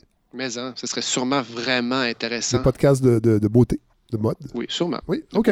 ou de ou des, des podcasts de contenu. Oui. Mais donc, Fred, ce que j'entends, c'est que euh, c'est comme si l'État fédéral avait dit euh, OK, au début, on vous aide, et puis là, rendu à ce point-ci, là, ben là, non. Là, on déconfine, et puis s'il vous arrive quelque chose à partir d'ici, ben écoute, c'est comme si je te donnais une petite poussée en vélo, que je t'enlevais tes deux petites roues, puis que je t'envoyais en bas d'une côte. Oui. En disant euh, ça va bien aller. Oui. Ah, on l'a- dit, si ça va bien aller, puis ça a bien été. Oui, ça. Et donc, les États sont un peu laissés à eux-mêmes et je, je, je suis un peu inquiet de, de- de ce qui va se passer là-bas. Euh, Peut-être que finalement, ça va être comme on en, dis- on en discutait plus tôt. Il n'y aura pas vraiment de deuxième vague. Le Ouais. virus va s'éteindre de lui-même ou peut-être que non. On Le, verra le docteur Arruda a estimé à 95% les chances d'une euh, deuxième vague. au Ouais, Québec. ouais, ouais. Oh. Bon. Ça me semble, euh, ça me semble un chiffre euh, élevé. Oui. Euh, et je- et je je- j'aime bien, moi, les gens qui se risquent à faire Mais en peu fait- de prédictions et à être prudents. Donc, Il pourraient très bien me dire, restez prudent, sans verser, Mais- sans me verser un, me lancer un 95 dans la face. Mais euh, il y a quand même des nuances à apporter. En fait, c'est 95 si vous vous situez à 1 mètre du docteur Arruga. Si c'est 1,5 mètres, ça tombe à 91% et à 2 mètres, c'est Mhm. 86 Et si tu es un enfant et que tu veux t'approcher de lui, C'est, euh, Hein? ben, les enfants, il paraît qu'ils ne, ne- ne- ne- ne sont pas vecteurs. ce que j'aime dans votre phrase, c'est il paraît. Il paraît. Mais c'est, ce, qui est, ce qui est vrai, c'est que des cas d'enfants euh, qui ont eu la, la- un- des cas graves de la maladie, Oui. il n'y en a pas eu au Québec. Il n'y en a pas eu. Et donc, Bon. euh, On a des bons enfants au Québec. jusqu'ici, On est fous de- bien. on est- Et puis, on- si- si- On est fous de nos enfants. au Québec. Oui. Hashtag Camille Bouchard. Oui. Et donc, Fred, pour en revenir à nous, aux Québécois, hein, Oui. malgré ce qui se passe à Pékin, donc on est les moins inquiets en Amérique du Nord, bravo. Je suis tombé sur une entrevue euh, dans, l'émission Midi Info de votre poste. Oui. C'était une émission du 15 juin, si les gens ont le goût d'aller la, la réécouter. C'est une émission quand même que, que, que je trouve vraiment excellente. Tant, écouter, tant qu'à écouter Moi quelque aussi, chose à j'aime Radio beaucoup Cannes, euh, c'est très, très bon. Et puis il y a Lise, euh, ma, ma- fée marraine, qui Oui. va euh, de temps en temps. Elle a Ben, en fini, fait, comme je- vous. excuse-moi, là, les gens sont pas contents, je vous interromps, mais c'est pas de temps en temps. Et là, là, elle est là à tous les jours. Mais pas le vendredi. Non, le vendredi, c'est Michel David avec un monsieur ou une madame d'Ottawa. Voilà. Mais bref, euh, j'aime beaucoup les écouter. Et là, Oui. il faisait une entrevue avec Benoît Masse, Oui. euh, professeur de médecine sociale et préventive à l'École de santé publique de l'Université de Montréal. Et ce que ce monsieur-là expliquait, euh, il parlait un peu, de, un peu comme nous, là, de, de- des gens qui font plus ou moins attention. Puis est-ce que c'est une bonne idée de harceler les gens et puis de les stresser avec ça? Il disait qu'à ce point-ci, quand on constate que la propagation semble, je parle de Montréal, mais semble vouloir baisser presque partout, on ne sait pas trop pourquoi. Ce qui compte le plus, c'est pas tant de faire bad tripper les gens, c'est plutôt le niveau de préparation des autorités en vue d'une seconde vague ou simplement de résurgence ou d'éclosion de prochains cas de coronavirus. Et donc, on a beau stresser les gens, leur dire de faire plus attention alors qu'ils le font de moins en moins, c'est ce qu'on constate. En même temps, le signal, c'est toujours bien on déconfine de plus en plus. Donc, c'est un peu évident que les gens euh, relâchent euh, leurs craintes et puis ça fait l'élastique lâche, comme on dit. Euh, mais ce qu'il dit, lui, c'est que ce qui va vraiment faire la différence, c'est la capacité à tester massivement la population rapidement quand ça va être le temps. En ce moment, la capacité de tester semble baisser, mais la situation est moins inquiétante, donc ça nous, ça nous énerve moins. Mais si jamais ça repart quelque part au mois de juillet, au mois d'août, et qu'on a des éclosions dans des CHSLD, dans une équipe de hockey, dans un CPE, ben, qu'on puisse rapidement amener une équipe de testage et aussi la fameuse capacité à tracer les contacts, Fred, dans le but de quoi? D'aller chercher les prochains cas qui vont sortir et d'isoler les bonnes personnes pour que des éclosions restent des éclosions. Et lui, ce qu'il disait, c'est qu'il ne pouvait pas se sentir rassuré parce que on ne sait pas à ce point-ci à quel point la santé publique est prête. Ce n'est pas des choses qu'on divulgue en ce moment. Et là, si on me demande à moi mon niveau de confiance, Fred, euh, j'aime bien les allégories, je ne serais pas surpris qu'on apprenne que la journée où on en, aura besoin, euh, les autobus qui étaient transformés en cliniques de dépistage mobile auront été recyclés déjà en salle de cours temporaire pour des futurs préposés aux bénéficiaires. Oui. Donc, je ne suis pas confiant, Fred. Non. Alors, je pense que quand, quand, on va avoir besoin que ça roule et que les choses soient euh, efficaces, ben, je pense que ce qu'on va nous faire, c'est une conférence de presse. Oui, et qu'après ça, on va nous dire ça s'en vient et que finalement la deuxième vague va s'estomper d'elle-même quand on va réussir à sortir les élèves des autobus et retransformer tout ça en clinique de testage. Bref, bof. Euh, euh, on peut reprocher aux gens de ne pas être assez prudents, euh, mais là, la gang, organisez-vous pour que quand ça va lever, ça va devenir chaud, vous soyez prêts. Quand même, l'expertise se développe. on, a, plus de gens qui savent comment ça fonctionne maintenant. à vous. À vous de travailler. Oui. Et là, Godefroy, je vais vous demander d'y aller d'une phrase oh. ou un, petit passage assez long parce que là, les gens l'entendent peut-être, il y a un petit bruit là, dehors parce que la fenêtre est ouverte et là, il y a quelqu'un qui est en train de poncer. Et là, je m'étire un ah peu. Attendez. Oui, alors c'est quelqu'un qui ponce son enfant. Avec, ah, euh, oui, alors je vais aller juste fermer la fenêtre pour qu'on entende Mais les enfants moins. sont très peu contagieux. je sais, mais je sais pas pourquoi, en tout cas. Mais je reviens. Donc je parle. Donc je vais vous attendre, Fred, quand même. Je peux pas. Euh, je peux pas. Euh, quoi que je pourrais parler dans son dos pendant ce temps-là. Je lui ai préparé une petite surprise, les amis, pour la fin. Mais je vais faire semblant d'être surpris moi-même. Et on va bien rire. Je suis de oh, retour. Il est revenu. Chut, chut. un signe qu'elle a J'ai eu un aparté, Fred, avec vos, vos auditeurs. Ben, je, je vais l'écouter samedi. Vous savez que ce n'est pas, pas, mes auditeurs, ce sont aussi les vôtres. Ben euh, oui, c'est ouais. Alors, euh, un signe que Montréal, le déconfinement est bien entamé dès 7 heures. 7 h mhm. moins quart, on commence à entendre toutes sortes d'astis de bruits d'outils, de marde qui font des travaux. Et ça, jusqu'à 8 heures le soir. On est rendu des vieux monsieur. Oui. pas content du bruit, là, c'est ça qui se passe. Ben moi, ça ne me dérange pas. Des, enfants dans la ruelle, des oiseaux, ça va. Mais des ponceuses, des, des ah scies, des drills, des mm trucks qui reculent pendant 11 minutes à 6h30 du matin dans une ruelle, non. Moi, je pense, Fred, que vous êtes un vrai Québécois, vous avez peur de la richesse. C'est ça qui se passe. Oui, mais j'ai pas peur de, hein? la COVID, par contre. Non, mais un oiseau qui chante une chanson, ça vous dérange pas parce qu'il n'y a pas d'argent impliqué. Mais des rénovations, par exemple, quelqu'un qui met ses économies dans sa propre propriété, ça, ça, ça vous dérange. bon, je suis fâché à cause de vous. Je pense que je vais aller rouvrir la fête. OK, Fred, je vais Allez-y, des longues phrases un phénomène dont on traite parfois, puis je vous en ai parlé assez souvent, et vous m'avez dit, bah, je sais pas si c'est un sujet qui revient tant que ça. Je parle du phénomène des super spreaders, donc les super propagateurs. Euh, ça devient vraiment important d'en parler quand on parle d'une propagation qui est en repli, comme en ce moment. Euh, et donc, des super spreaders, Fred. Oui. Êtes-vous là? Les super spreaders, là, la vous avez manqué le début, ce ne sont pas ceux qui ont le pouvoir de s'écartiller plus que les oh, autres. Oh, franchement. Euh, non, ben non. Et ce ne sont pas non plus ceux qui ont le don très particulier de pouvoir étendre du map au spread à la perfection. C'est plutôt des gens qui sont infectés et qui, peu importe quelle maladie ils ont, qui ont la qui ont la capacité, malgré eux, de pouvoir transmettre la maladie à des dizaines, des fois des centaines de personnes. Et c'est un oh. phénomène qu'on a, qu'on a répertorié avec le SRAS, avec d'autres maladies aussi. Et ça, moi, j'ai trouvé ça passionnant dès que j'ai lu là-dessus. Et euh, donc, certains petits exemples qui ont, qui ont été euh, répertoriés et dont on a entendu parler beaucoup. 61 choristes réunis pour une pratique euh, ça, c'était avant la COVID, en fait, pendant le début. Et un seul porteur malade s'est pointé là avec un début de rhume. Deux heures et demie de belles chansons plus tard, Fred, Du bel 53 canto? personnes, Ouais. 53 personnes de cette chorale-là qui étaient malades de la COVID à cause d'un seul propagateur. En fait, une Euh, chorale, cela dit une chorale en moins, est-ce que c'est un mal? Est-ce que c'est un vrai problème? Effectivement. Et en plus, la plupart du temps, Fred, ce sont des bénévoles. Donc, euh, Des gens qui n'aiment pas l'argent non plus? qui sont comme vous. Ça m'étonne que ça vous touche pas plus. Euh, par contre, ça, euh, un dortoir de travailleurs étrangers à Singapour impliqué dans la contamination de 800 personnes. Aïe, aïe. Euh, donc, c'est la même, c'est le même phénomène. C'est très, très peu de gens porteurs qui Ouais. en infectent une grande catégorie d'autres. Il y a plein d'autres exemples, les bateaux de croisière. Oui. Euh, et évidemment, euh, on a en- entendu parler, si je ne me trompe pas, la pire éclosion en Amérique du Nord, c'est un- une usine de traitement de la viande au Canada. Oui. C'était l'usine de Cargill euh, dans l'Ouest. En Alberta, Et donc, pense, ouais. en Alberta, c'est ça. Ouais. Et juste à Montréal, les centres de soins de longue durée, c'est la même chose. Oui. Ce sont des éclosions pour lesquelles c'est très peu de cas qui ont engendré finalement une multitude de cas.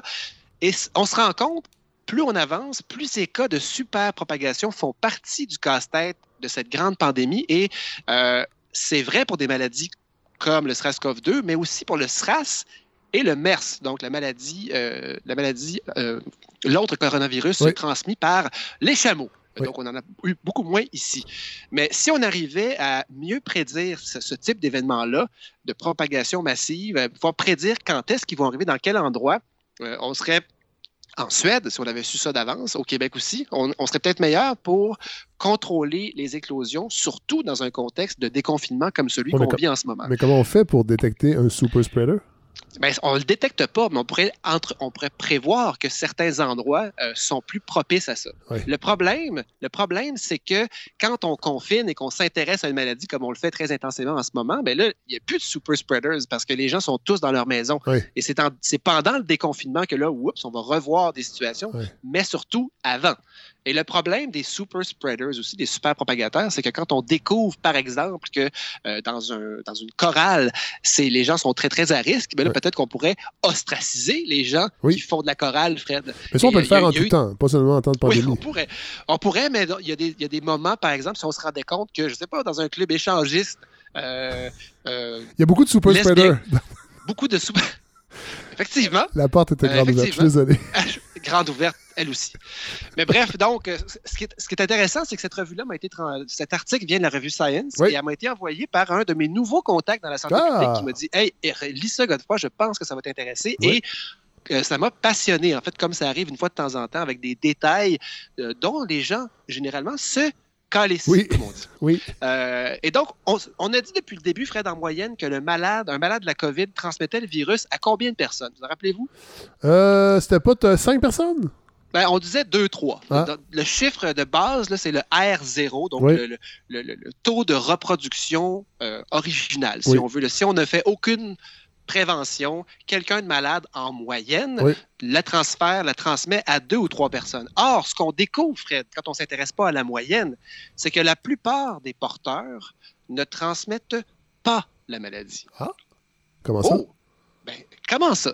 Euh, et c'est ce qu'affirme Jamie Lloyd Smith de l'Université de Californie à Los Angeles. Et lui a étudié pardon, la propagation de nombreux pathogènes, dont le SRAS et le MERS. Et ce fameux chiffre-là dont je vous parlais, le R0, qui décrit la capacité moyenne de propagation, euh, il ne tient pas compte d'un détail très important. C'est un, autre taux. Euh, Celui-là est représenté par la lettre K. Et donc, cette variable K décrit le rôle que jouent les éclosions, les super propagations dans la dispersion d'une maladie. Oui. Donc, quand on pensait avoir tout compris, faire avec le fameux euh, taux de reproduction de base, Oui. ben, on se rend compte que finalement, c'est une moyenne et que ça ne représente pas ce qui se passe pour vrai.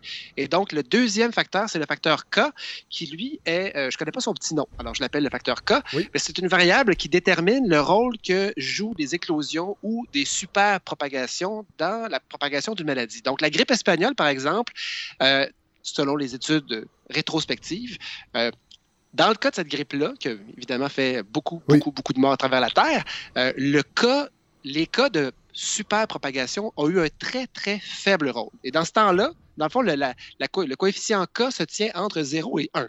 Et plus on est près de 1, plus les super propagations n'ont pas vraiment d'impact. Donc, Ouais. dans le cas de cette maladie, la grippe espagnole, on avait un cas qui avoisinait 1, donc très peu de, de cas de superpropagation. Mhm. Par contre, lui s'est intéressé aussi au MERS, donc le fameux euh, virus euh, du Moyen-Orient. Euh, le cas serait de 0.25. Donc, plus on se rapproche de zéro, plus il y a des exemples de superpropagation. Et le SRAS, le SRAS de 2003, Ouais. lui aurait eu beaucoup plus de, de- de cas de superpropagation. On serait à 0.16. OK. Et donc, plus on est à zéro, plus on va avoir des situations où il y a très peu de propagation et tout à coup, schlac, on a un 140 cas d'un coup qui apparaît. Et là, les études sur notre coronavirus chéri, euh, les premières déterminaient que la valeur de cas pour le SRAS-CoV-2 était plus près de zéro que le SRAS et le MERS, mais on ne savait pas trop. Et là, lui, ce qu'il a découvert euh, au mois de mars, il proposait un cas de 0.1. Et donc, c'est encore plus de cas de, de- de super propagation que le SRAS. Ce que ça veut dire concrètement, Fred, c'est que 10% des cas engendreraient 80% des Ah, suivants. Oh. OK? Donc, c'est pour ça que finalement, on se rend compte qu'il peut y avoir plein, plein, plein de monde qui ne le transmettent pas, puisque une fois de temps en temps, 10% du temps, il y en a qui dispersent énormément.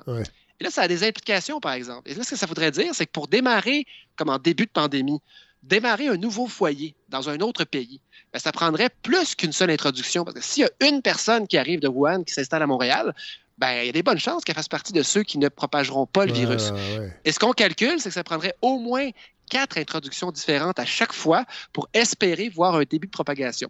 Alors, l'image, la figure de style qu'on utilise, c'est comme si la Chine était un feu et que les tisons qui revolaient un peu partout sont les premiers cas qui ont atterri un peu partout dans le monde. Et Ouais. bien, dans la plupart des cas, ces tisons-là se sont éteints simplement en arrivant parce que le virus était finalement, contrairement à ce qu'on dit, Fred, ensemble depuis le début, majoritairement du temps, peu contagieux, Ouais. sauf chez 10% des malades. Des Et gros- ça, ça change tout. Là Des gros tisons. Des gros, gros tisons, tout écartillé. Et donc, la maladie, Fred, se transmet par les gouttelettes, si on le dit depuis le début, mais Ouais. aussi, ça devient plus précis, parfois, seulement parfois, par les aérosols. Donc, ces fameuses petites gouttes, beaucoup plus petites, qui restent dans une pièce longtemps, en, en espèce de suspension dans les airs. Et donc, on s'est rendu compte, Fred, que dans les cas où les dispersions, les dispersions aérosols avaient été vraiment impliquées, c'était également des cas de superpropagation. Et là, ce qu'on se rend compte, c'est qu'il y a peut-être un lien entre les deux. Et donc, on arrive à une conclusion très importante qui est c'est beaucoup plus dangereux quand il y a beaucoup de monde à l'intérieur. Point final. Parce que on se rend compte, quand, on est à l'intérieur, il y a 19 fois plus de chances d'attraper le virus s'il est en circulation chez une personne infectée à l'intérieur. 19 fois, Fred, c'est beaucoup de chances de plus. Oui, j'avoue. Hein, on, peut, on peut bien faire très, très, très attention, porter le masque en faisant du vélo sur les pistes cyclables de Montréal. Mais si on a un gros souper avec 10-12 personnes où on fait semi-attention, euh, c'est peut-être là que ça va se passer. Et donc, plus souvent qu'autrement, Fred, une personne malade n'en infecte pas une autre. Grosse surprise.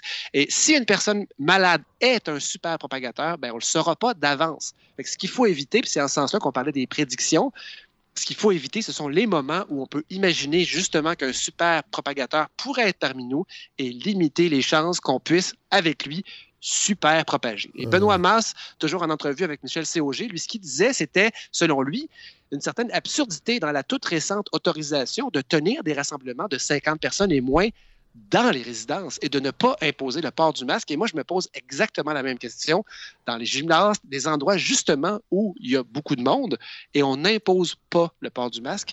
Ce qu'on se dit, c'est il y a beaucoup, il y a de moins en moins de cas, Fred, dans la société. Là, on le voit, là, il y il en a de moins en moins, mais il en reste. Et ce qu'on veut pas, c'est qu'un seul cas, qui est un super propagateur, puisse tout d'un coup infecter 30, 50, 70 personnes. Et en déconfinant des grandes réunions sans imposer le port du masque, c'est à ça qu'on s'expose. Ça ne veut pas dire que ça va arriver, mais Ouais. cette compréhension-là, moi, m'interpelle énormément. Mais c'est vraiment mystérieux qu'on n'impose pas le masque. Puis là, euh, l'idée de. Je suis d'accord. L'idée Je suis de. rendu d'accord. On peut pas envoyer la police, tout ça. C'est ce que le docteur Arruda Mhm. disait. Moi, je pense que ça tient pas la route. On pourrait, les, les commerçants pourraient exiger de ne Ouais. pas servir des gens qui n'ont pas de masque, par exemple. On n'a pas besoin d'être une police à l'entrée. Mais Ouais. c'est. Puis moi, j'en peux plus de l'étiquette respiratoire, ce terme valise-là. Ça fera Mhm. partie, ça fera. Un jour, ça fera partie, le masque, le couvre-visage d'une étiquette respiratoire. C'est un concept vide, vraiment loufoque. Moi, j'ai l'impression que c'est un peu une commande politique aussi de, du gouvernement de François Legault de ne pas, Ah ouais, hein? de ne pas brusquer les Québécois, puis de ne pas, on n'aime pas ça, se faire imposer des choses, puis on, on espère que les gens vont le porter, puis finalement, moi, j'ai lu des témoignages aujourd'hui, entre autres sur Twitter, des gens en région qui disaient que quand ils Mhm. portent le masque, ils se font, euh, ils se font juger, Ouais. en fait. euh, C'est ce que ma sœur m'a dit, Fred, aux États-Unis aussi. Ouais. Euh, elle avait l'impression, elle est dans, près de Chicago. elle, Comme c'était menaçant. Personne. Personne- Ben moi, en fait, ici, c'est pas ce que je ressens. Ici, à Montréal, on À le porte, personne nous écœure, évidemment. non, non. Mais en même temps, Fred, j'étais chez Home Depot ce matin. Il y avait beaucoup de monde. Et il n'y a pas grand monde qui mettait un masque. C'était vraiment le minimum. Le mi- genre 10% Qu'est-ce que vous faites C'est pas Home- assez. Vous, vous- vous êtes militant? Vous, allez, vous êtes allé militer chez Home Depot pour Non, euh, dénoncer je- je euh, les, cherchais- les politiques dégueulasses du propriétaire qui donne tout son argent? Non, ce, euh, ce que je faisais, Fred, de mon petit blagueur, c'est que j'essayais de- d'aider mes locataires qui ont arraché une porte. Euh, J'avais j'avais besoin d'une penture. Est-ce que c'est vraiment intéressant, Fred? Non. Je le sais pas. Mais les gens n'avaient pas de masque. Ça, ça, ça, ça l'était par contre. Ouais. Euh, et donc, Fred, euh, la menace est diffuse. On a déjà parlé de la menace du camion qui arrive. Ben, le coronavirus, c'est un camion qui arrive en différé. On l'a déjà dit. Ouais. Et là, je vais parler de mes enfants, Fred. Oui. OK? Quand on se balade à vélo et que là, ils me disent, comme aujourd'hui, il fait chaud, là, Oui. qu'ils ont soif et Oui. qu'on est loin de tout et que non, on n'ira pas boire dans un abreuvoir parce qu'on n'est pas épais. Hein? Oui. Euh, c'est pas le temps. Là, je leur demande, avez-vous apporté votre bouteille d'eau hein, pour boire de l'eau? Et la réponse est toujours euh, non. Et là, moi, ce que je leur propose, Fred, avec toute ma pédagogie, c'est que je leur propose de retourner dans le passé et de remplir leur bouteille d'eau. Et ça, ça les aide beaucoup. Oui. Hein, Ils, ils se disent Ah oui, t'as raison, papa. Ah ben non, papa, on peut pas. Et là, ils se disent Ah, on aurait dû. Ben c'est ça. Alors, c'est pour ça, les amis, qu'il faut pas être épais maintenant pour le regretter dans 14 jours. Et donc, Fred, les, les recommandations de Laurando, hein, basées sur Oui. ma compréhension très humble aujourd'hui, 18 juin, je vous suggère de porter le masque quand vous êtes nombreux et que la distanciation ne peut pas être respectée. Rappelez-vous qu'à l'intérieur, s'il y a un super spreader, Oui. hein, s'il y a un grand, un grand écartillateur dans, votre, dans l'endroit où vous êtes, vous avez peur pour plus d'une raison. Oui. Une des raisons, c'est qu'il y a 19 fois plus de chances que cette personne-là vous contamine si vous êtes à l'intérieur. Oui. Continuez à vous laver les mains, ça reste la méthode la plus efficace. Au CPA, en ce moment, Fred, j'ai pas vu une guédille au nez depuis le 13 mars. Ah, Et ça, ce n'est pas parce que euh, parce qu'on est chanceux, c'est parce que les virus qui, ont, qui sont survenus au fil des semaines sont juste n'ont pas été transmis parce qu'on se lave les mains comme des maniaques. oui. Lavez-vous les mains, Fred, et surtout, profitez bien de l'été parce que si le balado revient en automne, et Elle j'espère va bien qu'elle revenir. C'est ça, ben, si, là? ben, si, on ne sait pas, Fred. Ouais. avec cette pandémie, tout est imprévisible. Vrai. Mais la propagation aussi va peut-être faire un retour quand on va collectivement être contraint de rentrer à l'intérieur.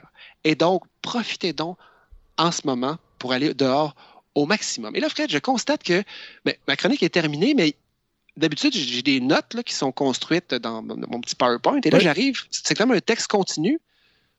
Je vais. Ah, mais je vais le lire, Fred, ça pourrait être intéressant. Hein, c'est un peu spontané. Je me Un demande peu. ce que c'est. Je me demande ce que c'est. Cher journal. Ah, je sais c'est quoi. Aujourd'hui, c'est le dernier épisode de la balado. Je suis bien content de mon année. Je me suis séparé. Je n'ai plus de voiture. J'ai appris plein de choses sur le coronavirus et sur d'autres choses, mais surtout, surtout sur le coronavirus. Et puis j'ai appris que le télétravail, c'était dangereux.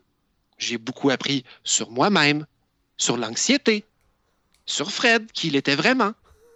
Pourquoi participer à un projet comme celui de mon ami Fred? Pour répondre à un besoin d'attention? Sans doute.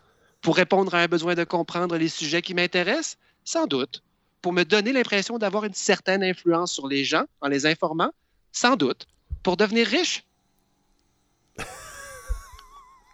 Je me demande, est-ce que les gens retiennent ce que je dis? Est-ce que je, est-ce que je ne fais que les divertir parce que je suis très, très humoristique? Est-ce que mes chroniques laissent des connaissances chez nos auditeurs ou simplement une impression générale? En considérant les commentaires que je reçois, nos auditeurs sont brillants et articulés et ils ne m'écouteraient pas seulement pour être divertis. Je me questionne. Peut-être qu'il faut simplement que je poursuive en faisant ce qui me plaît le plus, lire sur un sujet jusqu'à ce que je me pose une question et que cette question devienne ma motivation pour creuser un sujet d'actualité. Les auditeurs y trouveront qui des connaissances, qui du divertissement, qui une voix rassurante en temps de pandémie ou Qui Un monsieur bizarre qui arrive presque toujours à la fin d'une émission d'un autre monsieur, souvent fâché. Cher journal, je ne sais pas si Fred réalise que son projet est pour moi presque comme une session à l'université de la vulgarisation, mais que pour la première fois de ma vie en étudiant, j'y investi du temps par passion, parce que j'ai l'impression que ça rejoint directement des vrais humains. Peut-être que je devrais en parler à Fred, ou peut-être qu'il va se moquer de moi si je lui dis que son projet est la meilleure chose qui me soit arrivée depuis le plus beau jour de ma vie. Mon mariage? Non, je pense que je ne lui dirai pas. Je ne veux pas qu'il me prenne pour acquis et quand... Bon. OK, j'arrête. euh, je ne me rappelle pas ce que j'ai écrit après, fait que je vais arrêter ça ici, Fred, mais euh, j'ai peur de me compromettre un petit peu. C'était vraiment spontané, hein, Wow. c'est fou. Non, mais c'est Ouais. un- beau témoignage, Godefroy, pour vrai. Ah! oui. Ben, C'était pas prévu, Fred, que, que je lise ça comme ça. Là. Euh, Fred, je décroche de mon personnage et je, je te parle directement, mon ami Fred. Oui. Merci, Fred, pour ce- cette excellente et incongrue saison, hein, surtout la fin. Je te l'ai souvent dit, euh, parmi tous les privilèges qui m'ont été donnés à la naissance, hein, comme euh, ma beauté, Oui. euh, le fait d'avoir une fée marraine, Oui. un, un- un Un autre- grand-père Laurando, qui est un famille, cégep. oui. Oui. Euh, le privilège qui m'est arrivé le plus tard dans ma vie, que j'apprécie peut-être plus que tous les autres, c'est celui d'avoir un micro à ton show, Fred. Oui. Euh, je te souhaite vraiment un bon été. Euh, J'ai hâte de voir de quoi se refait l'automne prochain, de quoi ça va avoir l'air cette pandémie en automne. Ça se peut qu'il n'y ait plus rien. Oui. Euh, ça se peut que ce soit le chaos. Ça se peut que ce soit flou. C'est sans doute ce qui va arriver. On n'a pas beaucoup de contrôle là-dessus. Par contre, sur le sujet d'une troisième saison de ta balado, là, tu auras tout le contrôle et la liberté que tu t'es donné, Fred. Et tu sais une chose, c'est que tu vas pouvoir compter sur ton ami et ton chroniqueur euh, dans l'ordre que tu voudras.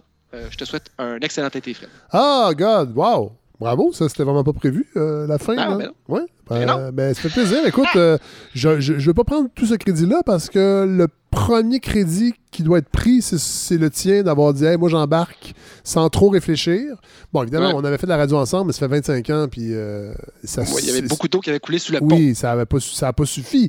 Mais moi, euh, dans ce projet-là, les gens qui, qui ont envie, moi, c'est toujours la qualité première que je cherche, c'est que ça te tente-tu? Oui. Et ça, ben, c'est toujours un bon gage, mais là, avec toi, euh, on, on est passé à une autre étape, c'est-à-dire que ben, tu es un pilier, euh, vraiment, de ce projet-là. Puis je pense que les gens euh, le, le- le- le- disent et euh, tu es vraiment une partie super importante de ce projet-là. Puis j'espère qu'on va pouvoir le, le- le continuer longtemps. Et, Ben, euh, J'espère moi aussi, Fred. quand on Ça dit ça, c'est vraiment de, de faire prendre conscience aux gens que ben, pas de dons, pas de balado. Alors, euh, cessez de dépenser immédiatement Ouais. et mettez cet argent de côté pour la campagne cet automne. Arrêtez de commander des, euh, Des cochonneries sur Amazon. Des, ox- des oxymètres de poux sur Amazon. et euh, c'est fini la pandémie. Ouais. Investissez dans les super propag- propagateurs de réflexion. Hey, merci, God. je, je vais te souhaiter un bon été, mais on va le passer en partie ensemble puisqu'on va se voir. eh oui, on va se voir. Dans cour. Bye! Yeah.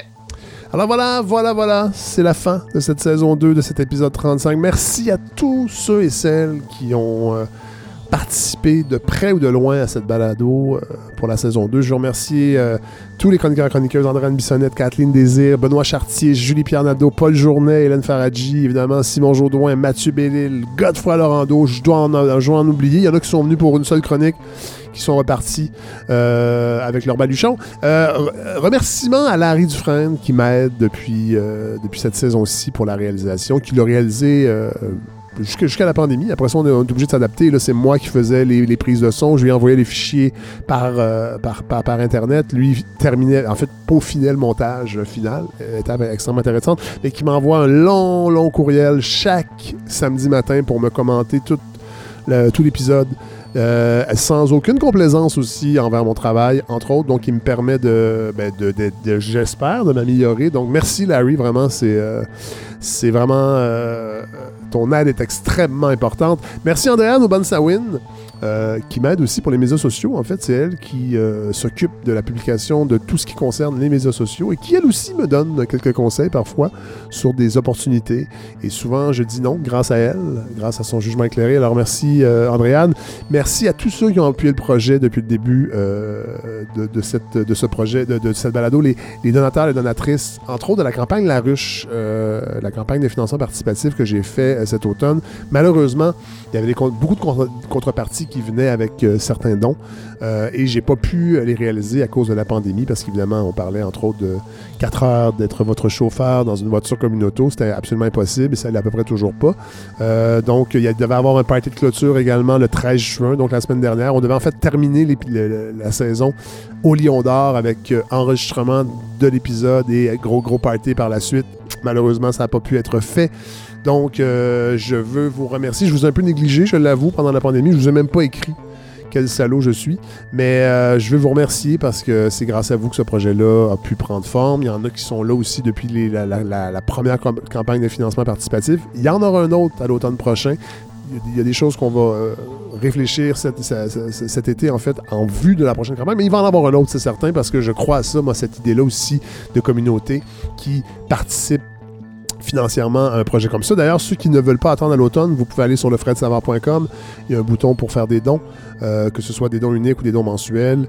Alors euh, voilà, mais je veux remercier tous ceux qui ont participé et qui le font encore. C'est vraiment, vraiment euh, super, super apprécié. Je remercie aussi ceux qui nous écrivent à chaque semaine, qui nous commentent les épisodes, qui nous suggèrent des choses à voir, des choses à écouter, des choses à lire. Vraiment, merci encore une fois.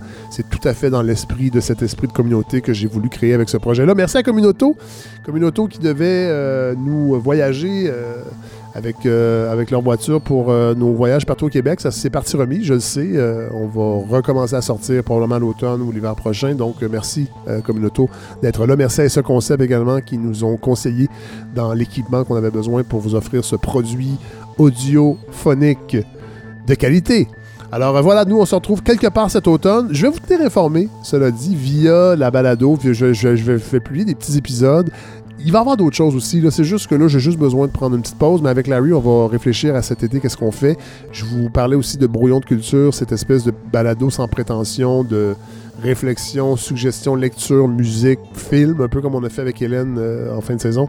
Donc ça aussi, je pense que je vais peut-être en faire quelques-uns euh, le soir sur euh, ma terrasse à minuit le soir, vous enregistrer avec une voix un petit peu, un petit peu comme Guy Moffett à l'époque, peut-être. Donc, euh, fin de soirée, tout ça, je sais pas. Euh, c'est ce projet est un laboratoire, je le dis souvent, mais bon, on va vous tenir informés. Donc voilà, je vous souhaite un excellent été tout le monde et merci d'être là. On se retrouve très, très bientôt.